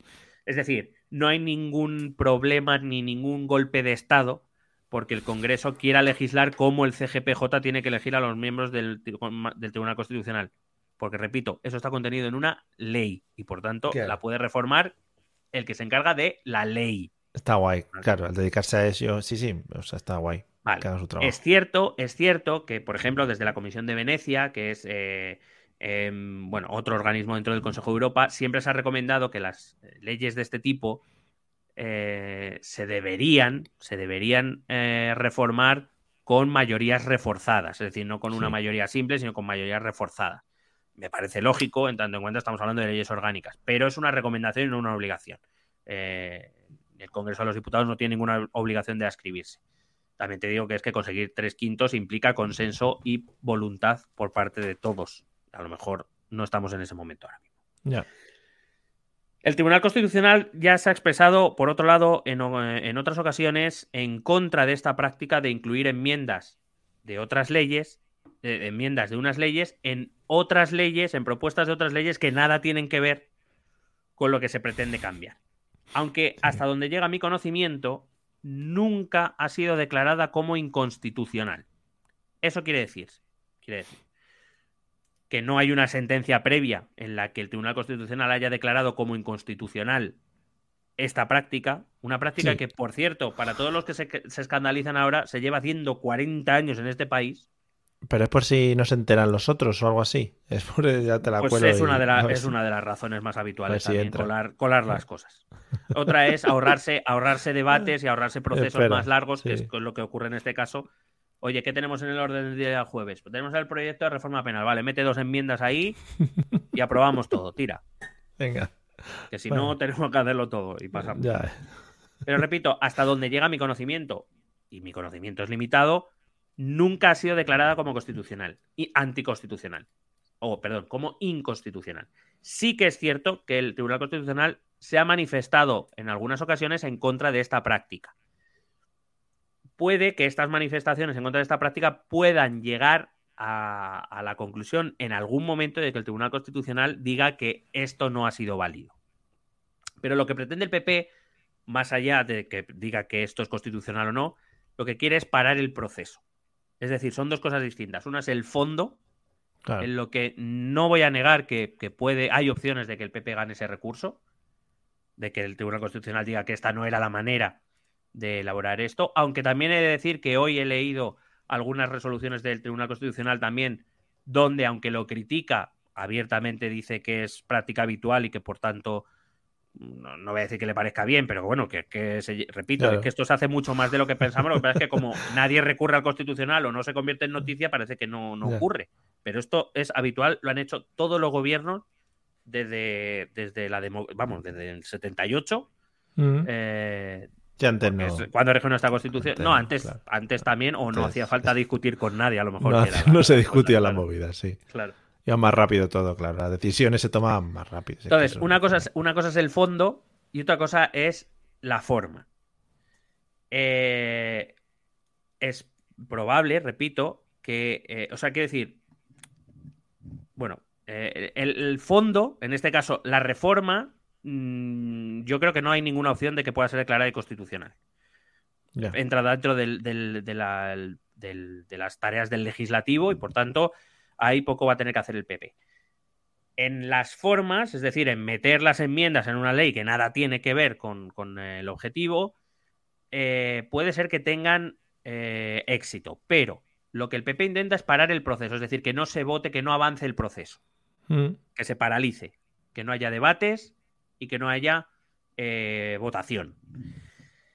Y eso he de decir que es un tema bastante delicado, del cual por supuesto yo no soy ningún experto y no sé por dónde van a salir las cosas. Lo que pasa es que me cuesta mucho creer, más que nada porque, por ejemplo, el constitucional no puede declarar una ley inconstitucional cuando todavía no es ley, es decir, todavía no está aprobado y por tanto no es ley, por tanto no claro. puede declarar si algo es constitucional o no si no existe.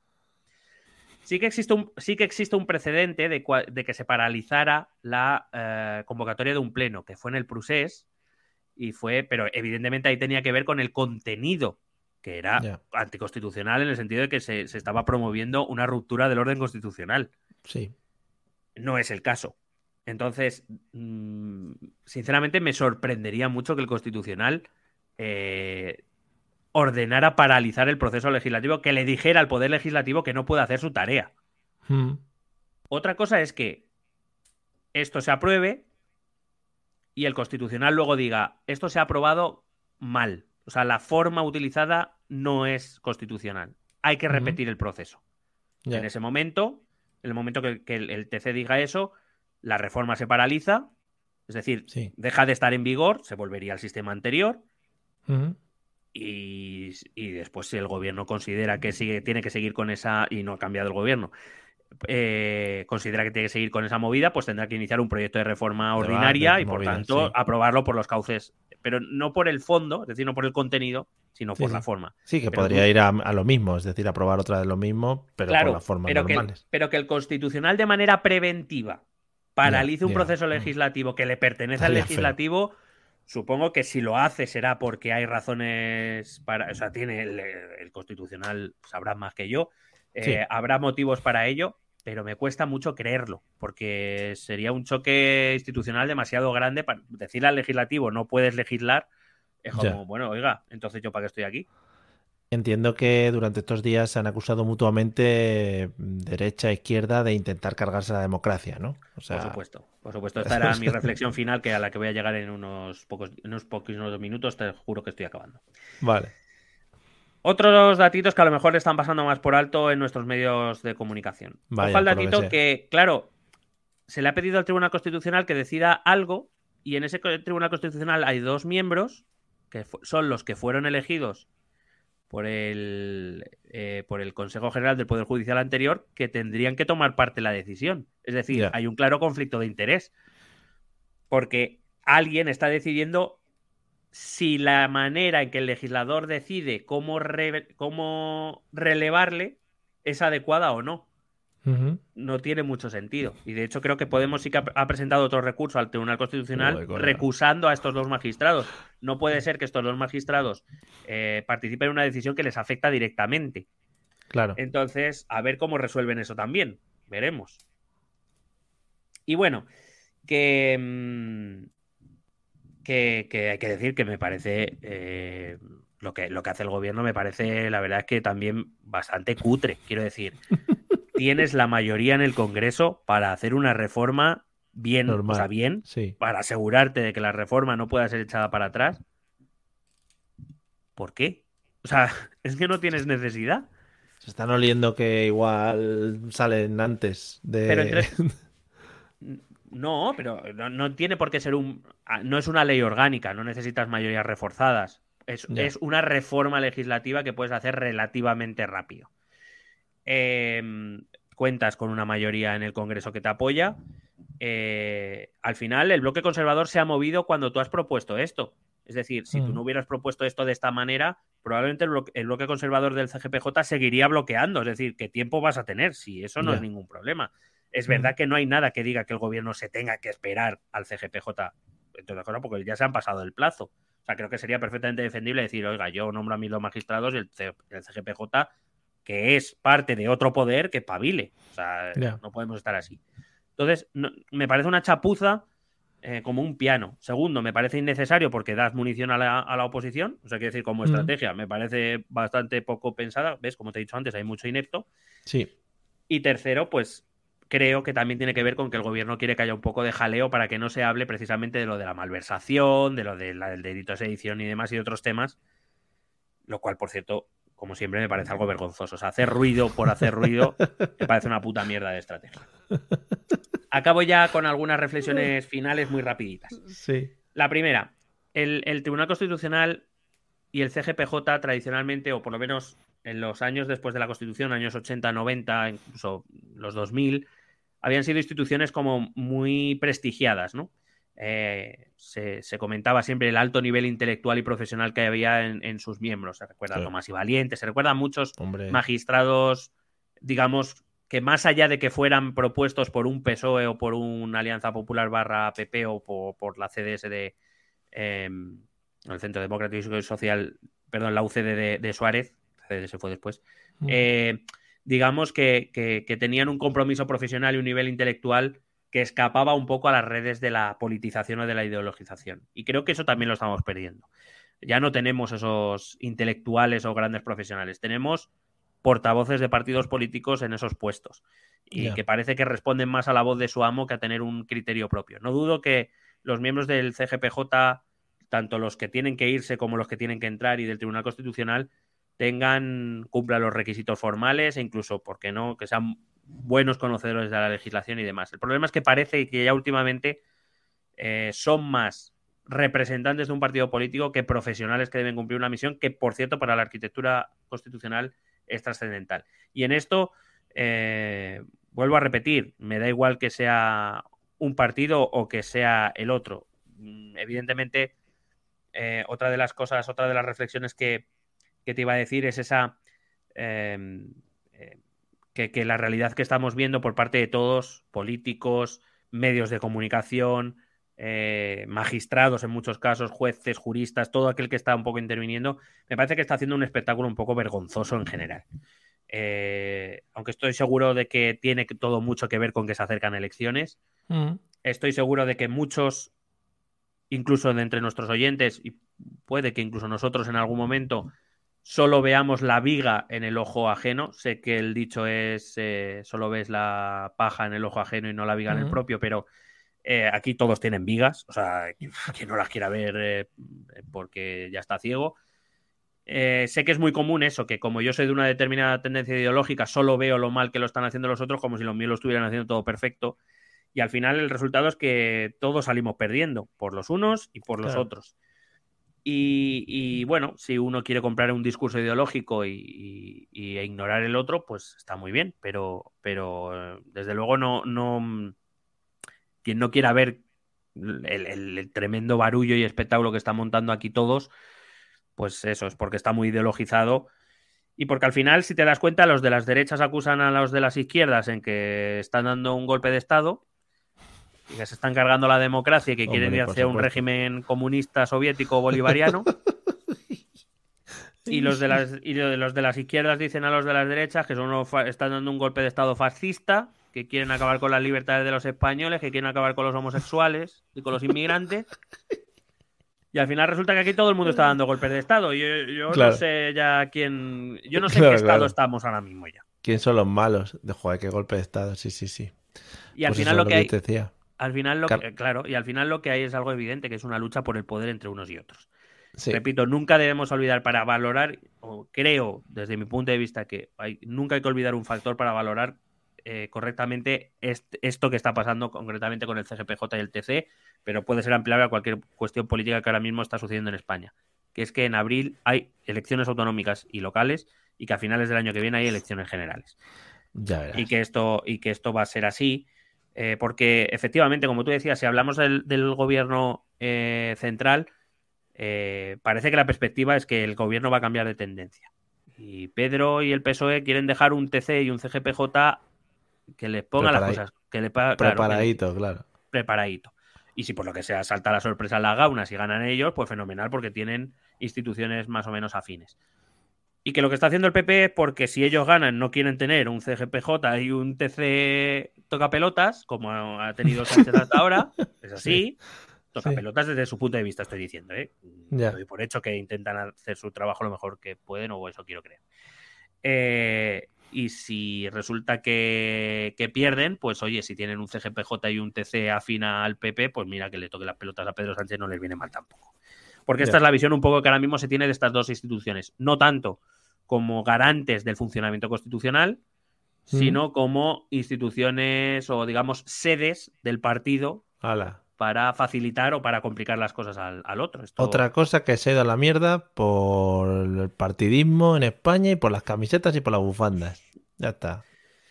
Eh, bueno, es que sí, va, un poco por ahí y, por eso digo que, al final todo lo que quieren es montar jaleos porque en el jaleo quien gana es el, cafetero, el vocero, el...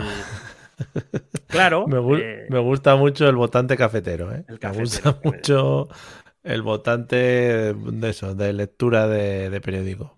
Y no, solo, y no solo lo que PP y PSOE se desean en caso de perder o de ganar las elecciones. Recuerdo también, eh, como te he dicho antes, los rivales que hay alrededor. El PP mm, le va a costar mucho ceder ante el PSOE porque si no, le dará la razón a, la a, los que le llaman la derechita cobarde.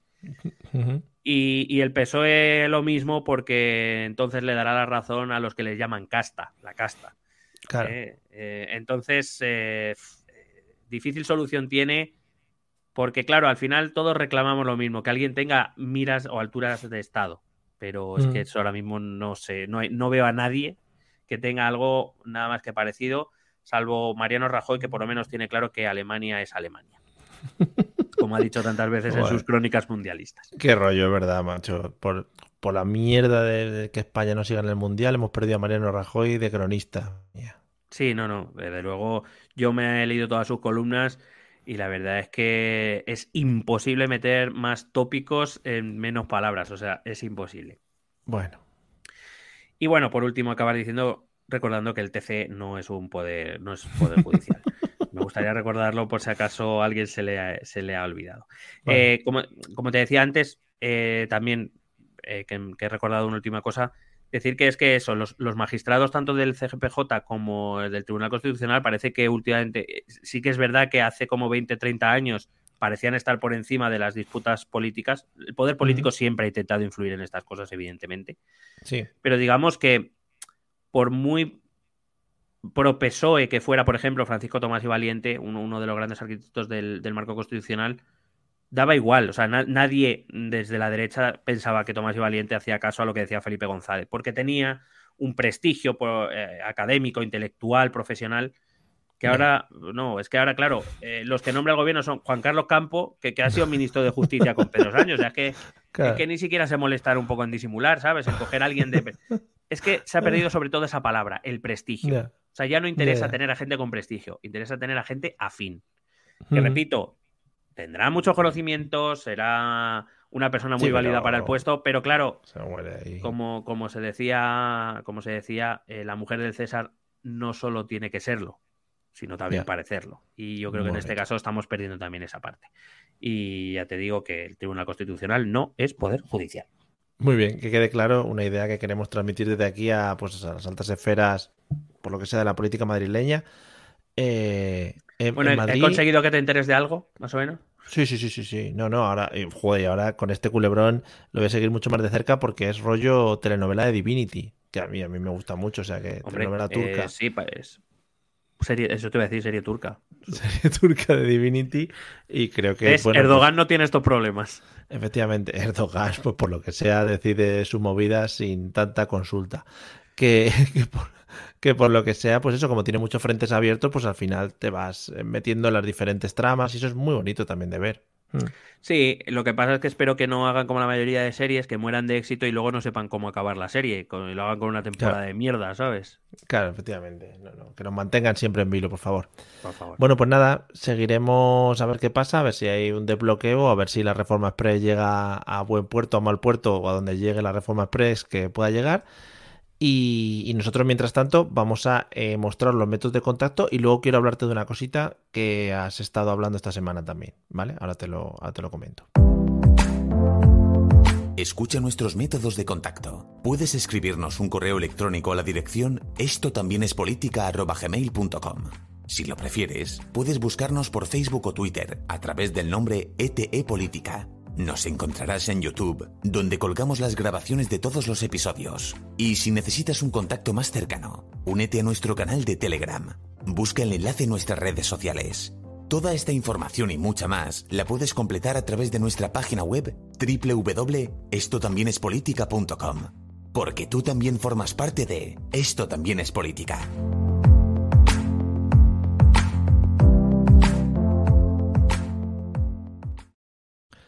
Bueno, eh, como hemos dicho antes, estamos grabando a ya 16 de diciembre, también hay que decirlo, que quede claro, hemos empezado en 15 de diciembre, estamos a 16. Eh, somos un podcast que mm, grabamos, esto es como Regreso al Futuro, nos movemos en diferentes días, es precioso. Eh, y hemos estado sufriendo durante esta semana eh, en España un temporal llamado Efraín, creo que se llamaba, ¿sí? Correcto. Y, y creo que tenemos que eh, comentar el tema de la lluvia comunista. La lluvia Hombre. comunista en No. España. Ah.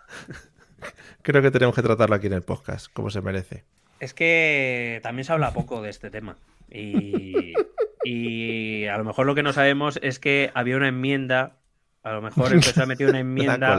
La ha o. Pode- o Podemos, o Ada Colau, a lo mejor ha sido, que eh, ha dicho que por decreto la, la lluvia fastidia todo lo del PP solo. Y, mo- y moje lo del PP. es que esto. Viene, es el ayuntamiento de Parla, creo recordar, o el PP Sí. de Parla. El PP de El Parla de Parla. incluía fotos de un polideportivo al aire libre, ¿Tengo abierto? Sí. lleno de charcos, después de todo lo que está lloviendo, y venía a Que- decir que todo era culpa del PSOE E de Podemos, creo recordar. Podemos leerlo literalmente. Dice así. Las pistas de tenis impracticables por culpa del abandono que sufren todas las instalaciones deportivas por parte del PSOE y Podemos en Parla. Eh, pone una cruz. Parla no se merece este maltrato. Claro. Las pistas, a ver, efectivamente lo que tú comentas, tienen charcos porque por lo que sea la lluvia cae del cielo y se posa en el suelo, ¿sabes? Entiendo que el PP de Parla quiere eh, que eso sea como el Bernabéu, ¿no? Que absorbe el agua, Claro. que lo transforma en, en vino para que puedan beberlo. Eh, recuérdame, por favor, que cuando lleguen las elecciones de abril-mayo, que yo mire el programa del PP de Parla. Y quiero ver si incluye, a lo mejor lleva sistemas de drenaje para, eh, para cemento, o a lo mejor lo que quiere es instaurar un sistema quitaaguas, es decir, como las quitanieves de las carreteras, pero cada vez que llueva que pase todo el rato por las pistas de tenis para dejarlo todo limpio. Es que poco se está haciendo ahora mismo por las O pistas de lo- tenis. O a lo mejor lleva en el presupuesto para eh, ventiladores enormes que sequen rápidamente las pistas al aire libre para que la gente de Parla pueda Es que practicar está, deporte, que es lo que no quiere el Claro. comunismo en este país. Que la Es que nadie gente está juega pensando- al tenis con Efraín encima. nadie está pensando en esas seis personas que se quedaron sin jugar un miércoles por la tarde porque tenían ya la pista alquilada. ¿Quién les devuelve el dinero a esas personas ahora mismo de la pista alquilada? No, porque ¿Quién? además seguro que esas seis personas eran Mm. de, de- votaban al PP. Claro. El, el gobi- los y- y, tenistas. entonces el gobierno comunista del PSOE y de Podemos hizo ¿De llover a posta esas horas que estaban Sí. alquiladas para que no pudieran jugar. Y no solo les hizo llover, a lo mejor dejó la pista impracticable para que los después Claro. tampoco pudieran jugar. ¿Puede, puede ser que se estén apropiando de los tenistas? ¿El Partido Popular de Parla ahora mismo? Está... No sé si de los tenistas, pero, pero puede ser que. Deportes que de raqueta, amplia- ampliamos. Claro, claro, ahí sí, ahí sí. Vale. No quería yo decirlo tan abiertamente, pero bueno, ya que lo dices tú, pues para mí sí. No, no, para pero- mí creo que, que están, están trabajándose un poco el tema raquetoide. Sí, siempre presuntamente aquí hablamos desde el desconocimiento como siempre y bueno, nos basamos en cosas que vemos en redes sociales y en comunicaciones por parte del partido, en este caso el PP de Parla, ¿no? Sí, sí, no, no. eh, y que, que, bueno, recuérdame, por favor, que mire también el- lo que piensan para la Concejalía de Deportes y para la Concejalía de Meteorología, que espero que creen a raíz Oh. de este escándalo. ¿Crees que Pedro puede estar invirtiendo ahora mismo en máquinas para hacer llover? Por, por De favor, le ha, comprado, le ha comprado a los comunistas chinos, le ha comprado máquinas de nubes. Ahí está. Máquinas de nubes. Los Para que, para que llueva en diciembre. ¡Qué escándalo! Es qué que la verdad es que-. No, no, si ya lo dice nuestra presidenta, pues en diciembre llueve mucho y en agosto hace mucho calor, si es que es lo normal de la vida. En fin. ¿dónde está el Pero- cambio climático? Pero, ¿por qué no se puede jugar al tenis? Si al final esa es la pregunta. Eh, esa es la pregunta. Al aire libre. Ojalá, pues eso. eh, Claro. Es que, Es que ni el, un paragüitas por lo menos que les den, ¿no? A los tenistas. Es que vamos. claro, yo que sé, que pongan ahí dos sombrillas enormes encima de la pista para que Claro, pueda jugar que la gente. No, no se está, la gente no se está preocupando mucho por el tenista del No, miércoles tarde. No, pero eso es el comunismo. El comunismo al final te trae pobreza y, y falta de deporte. Y Esto poco tenis. Poco Claro. tenis. Poco, Poco tenis. tenis, poco pádel y poco lo que sea. O sea, teledeporte, ¿qué va a hacer ahora sin el tenis? Teledeporte, que es puro tenis 24 horas. Pues dará Que- pelota vasca. Que te ponen hasta el torneo de torneo de amigos de, de la, de la raqueta, ¿sabes? Bueno, Que- pues este, este año, por ejemplo, no va a poder dar el torneo de Parlas y llueve. ¿Ves? Por lo que sea. el, Comunismo. el ATP 500, ¿no? Que se juega en Parla. Un bonito el ATP, torneo. sí. El ATP 0,5. Parlas no lo van a poder dar porque están las pistas impracticables porque ha llovido. Vamos. Bueno, ver eso, es Pues- la, verdad, la verdad es que me parece una. me- me- me- la verdad es que, es, es que tienen razón. Si es que tienen razón. como se está hablando poco, pues he querido sacar aquí este tema también para que quede reflejado y que, bueno, los medios tradicionales también se hagan eco de esta gran noticia. Es que ellos también lo esconden, porque son comunistas también. Ojalá Ferreras salga mañana hablando pues del comunismo eh, tenista, ¿no? Que existe. Que según, según empiece el programa diga escándalo en Parla. Las pistas que- al aire libre de tenis impracticables por la lluvia. Que ponga allí ¿Quién, a una quién lo ha persona. permitido? ¿Quién lo ha Que ponga permitido? allí una persona, enviado especial en Parla. Hombre, Bueno, en cada una de las pistas. Sí, además que haga que, que, que se ponga a andar o a correr por ahí. Está impracticable, te resbalas, hay mucho peligro. Ferreras, esto es impracticable, Antonio. Antonio, aquí no se puede. Mira, Se la- lo- de eso que lanzan la pelota y se queda abajo, Oh, no vota, Antonio. Sí. Ah, Y que luego la aprieta para que caiga el chorrito de Sí. agua. ¿Ves, Antonio? Sí. Es imposible, es imposible jugar así. El, el Impracticable. comuni- el comunismo ha destruido el estado del bienestar. Están luchando contra la democracia, efectivamente. Están cargando la democracia del tenis. No me dejan a mí practicar tenis. Lo que, me sor- lo, que, lo que me sorprende es que no haya aparecido otro día diciendo eh, fascismo en Parla. el agua, el agua de lluvia eh, no, te permite ejercer tus derechos. Y Claro, el PP y el. PP se ríe de ti. Te da Se igual. Bueno, en fin. Eh, bueno, pues nada, queda ahí reflejado. He tenido que volver a echar para atrás la música porque se nos Mm. acababa la canción. Bueno, Eh, es que quede. Eh, hombre, que es normal, o sea, es normal. La lluvia comunista. Eh, no sé si el episodio se va a llamar así, eh, aunque hayamos hablado de otras cosas. Pero la lluvia comunista. Entre paréntesis, el subtítulo. es- entre paréntesis, eh, Tribunal Constitucional y el CGPJ. El CGPJ, el TC y la lluvia en Parla. La lluvia comunista. La lluvia comunista Hombre, de me gusta hashtag, mucho. de hashtag en el Twitter va a ir seguro. Ya te lo digo. La lluvia comunista. Vale. Hombre. Bueno, pues ahí queda. también nosotros que sepáis que luchamos por los derechos de las personas de a pie. No sé si del tenista o no, porque no me ha quedado muy claro en qué lado estamos. No, y por la eh, libertad. Y por la libertad. Por la libertad de tenis. O sea, por la, libertad, de, poder jugar sin que llueva. es que al final es esto. es que es eso, es que es eso. Muy bien. O sea, en contra de lo que es la meteorología ahora mismo. Bueno, si es comunista, sí, claro. Vale, vale, vale, Uh, muchos matices. Aquí habría que llevarlo a debate, ¿eh? Muchos, muchas... Habría que llevarlo al Tribunal Constitucional para que mirase a ver la interpretación. Bueno, pues, eh, pues nada, otra enmienda más y se meta y todo. Sí, ya.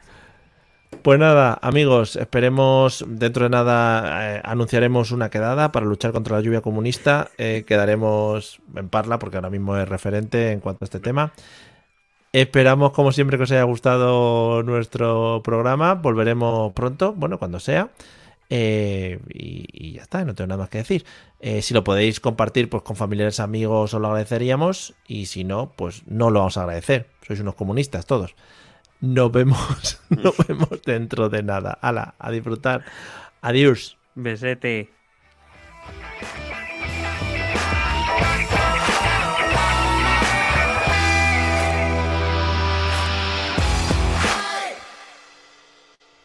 Creo que nunca había llegado a esta parte de la canción. Acaba de forma natural. With lucky landslots, you can get lucky just about anywhere. Dearly beloved, we are gathered here today to. Has anyone seen the bride and groom? Sorry, sorry, we're here. We were getting lucky in the limo and we lost track of time. No, Lucky Land Casino, with cash prizes that add up quicker than a guest registry. In that case, I pronounce you lucky. Play for free at LuckyLandSlots.com. Daily bonuses are waiting. No purchase necessary. Void where prohibited by law. 18 plus. Terms and conditions apply. See website for details.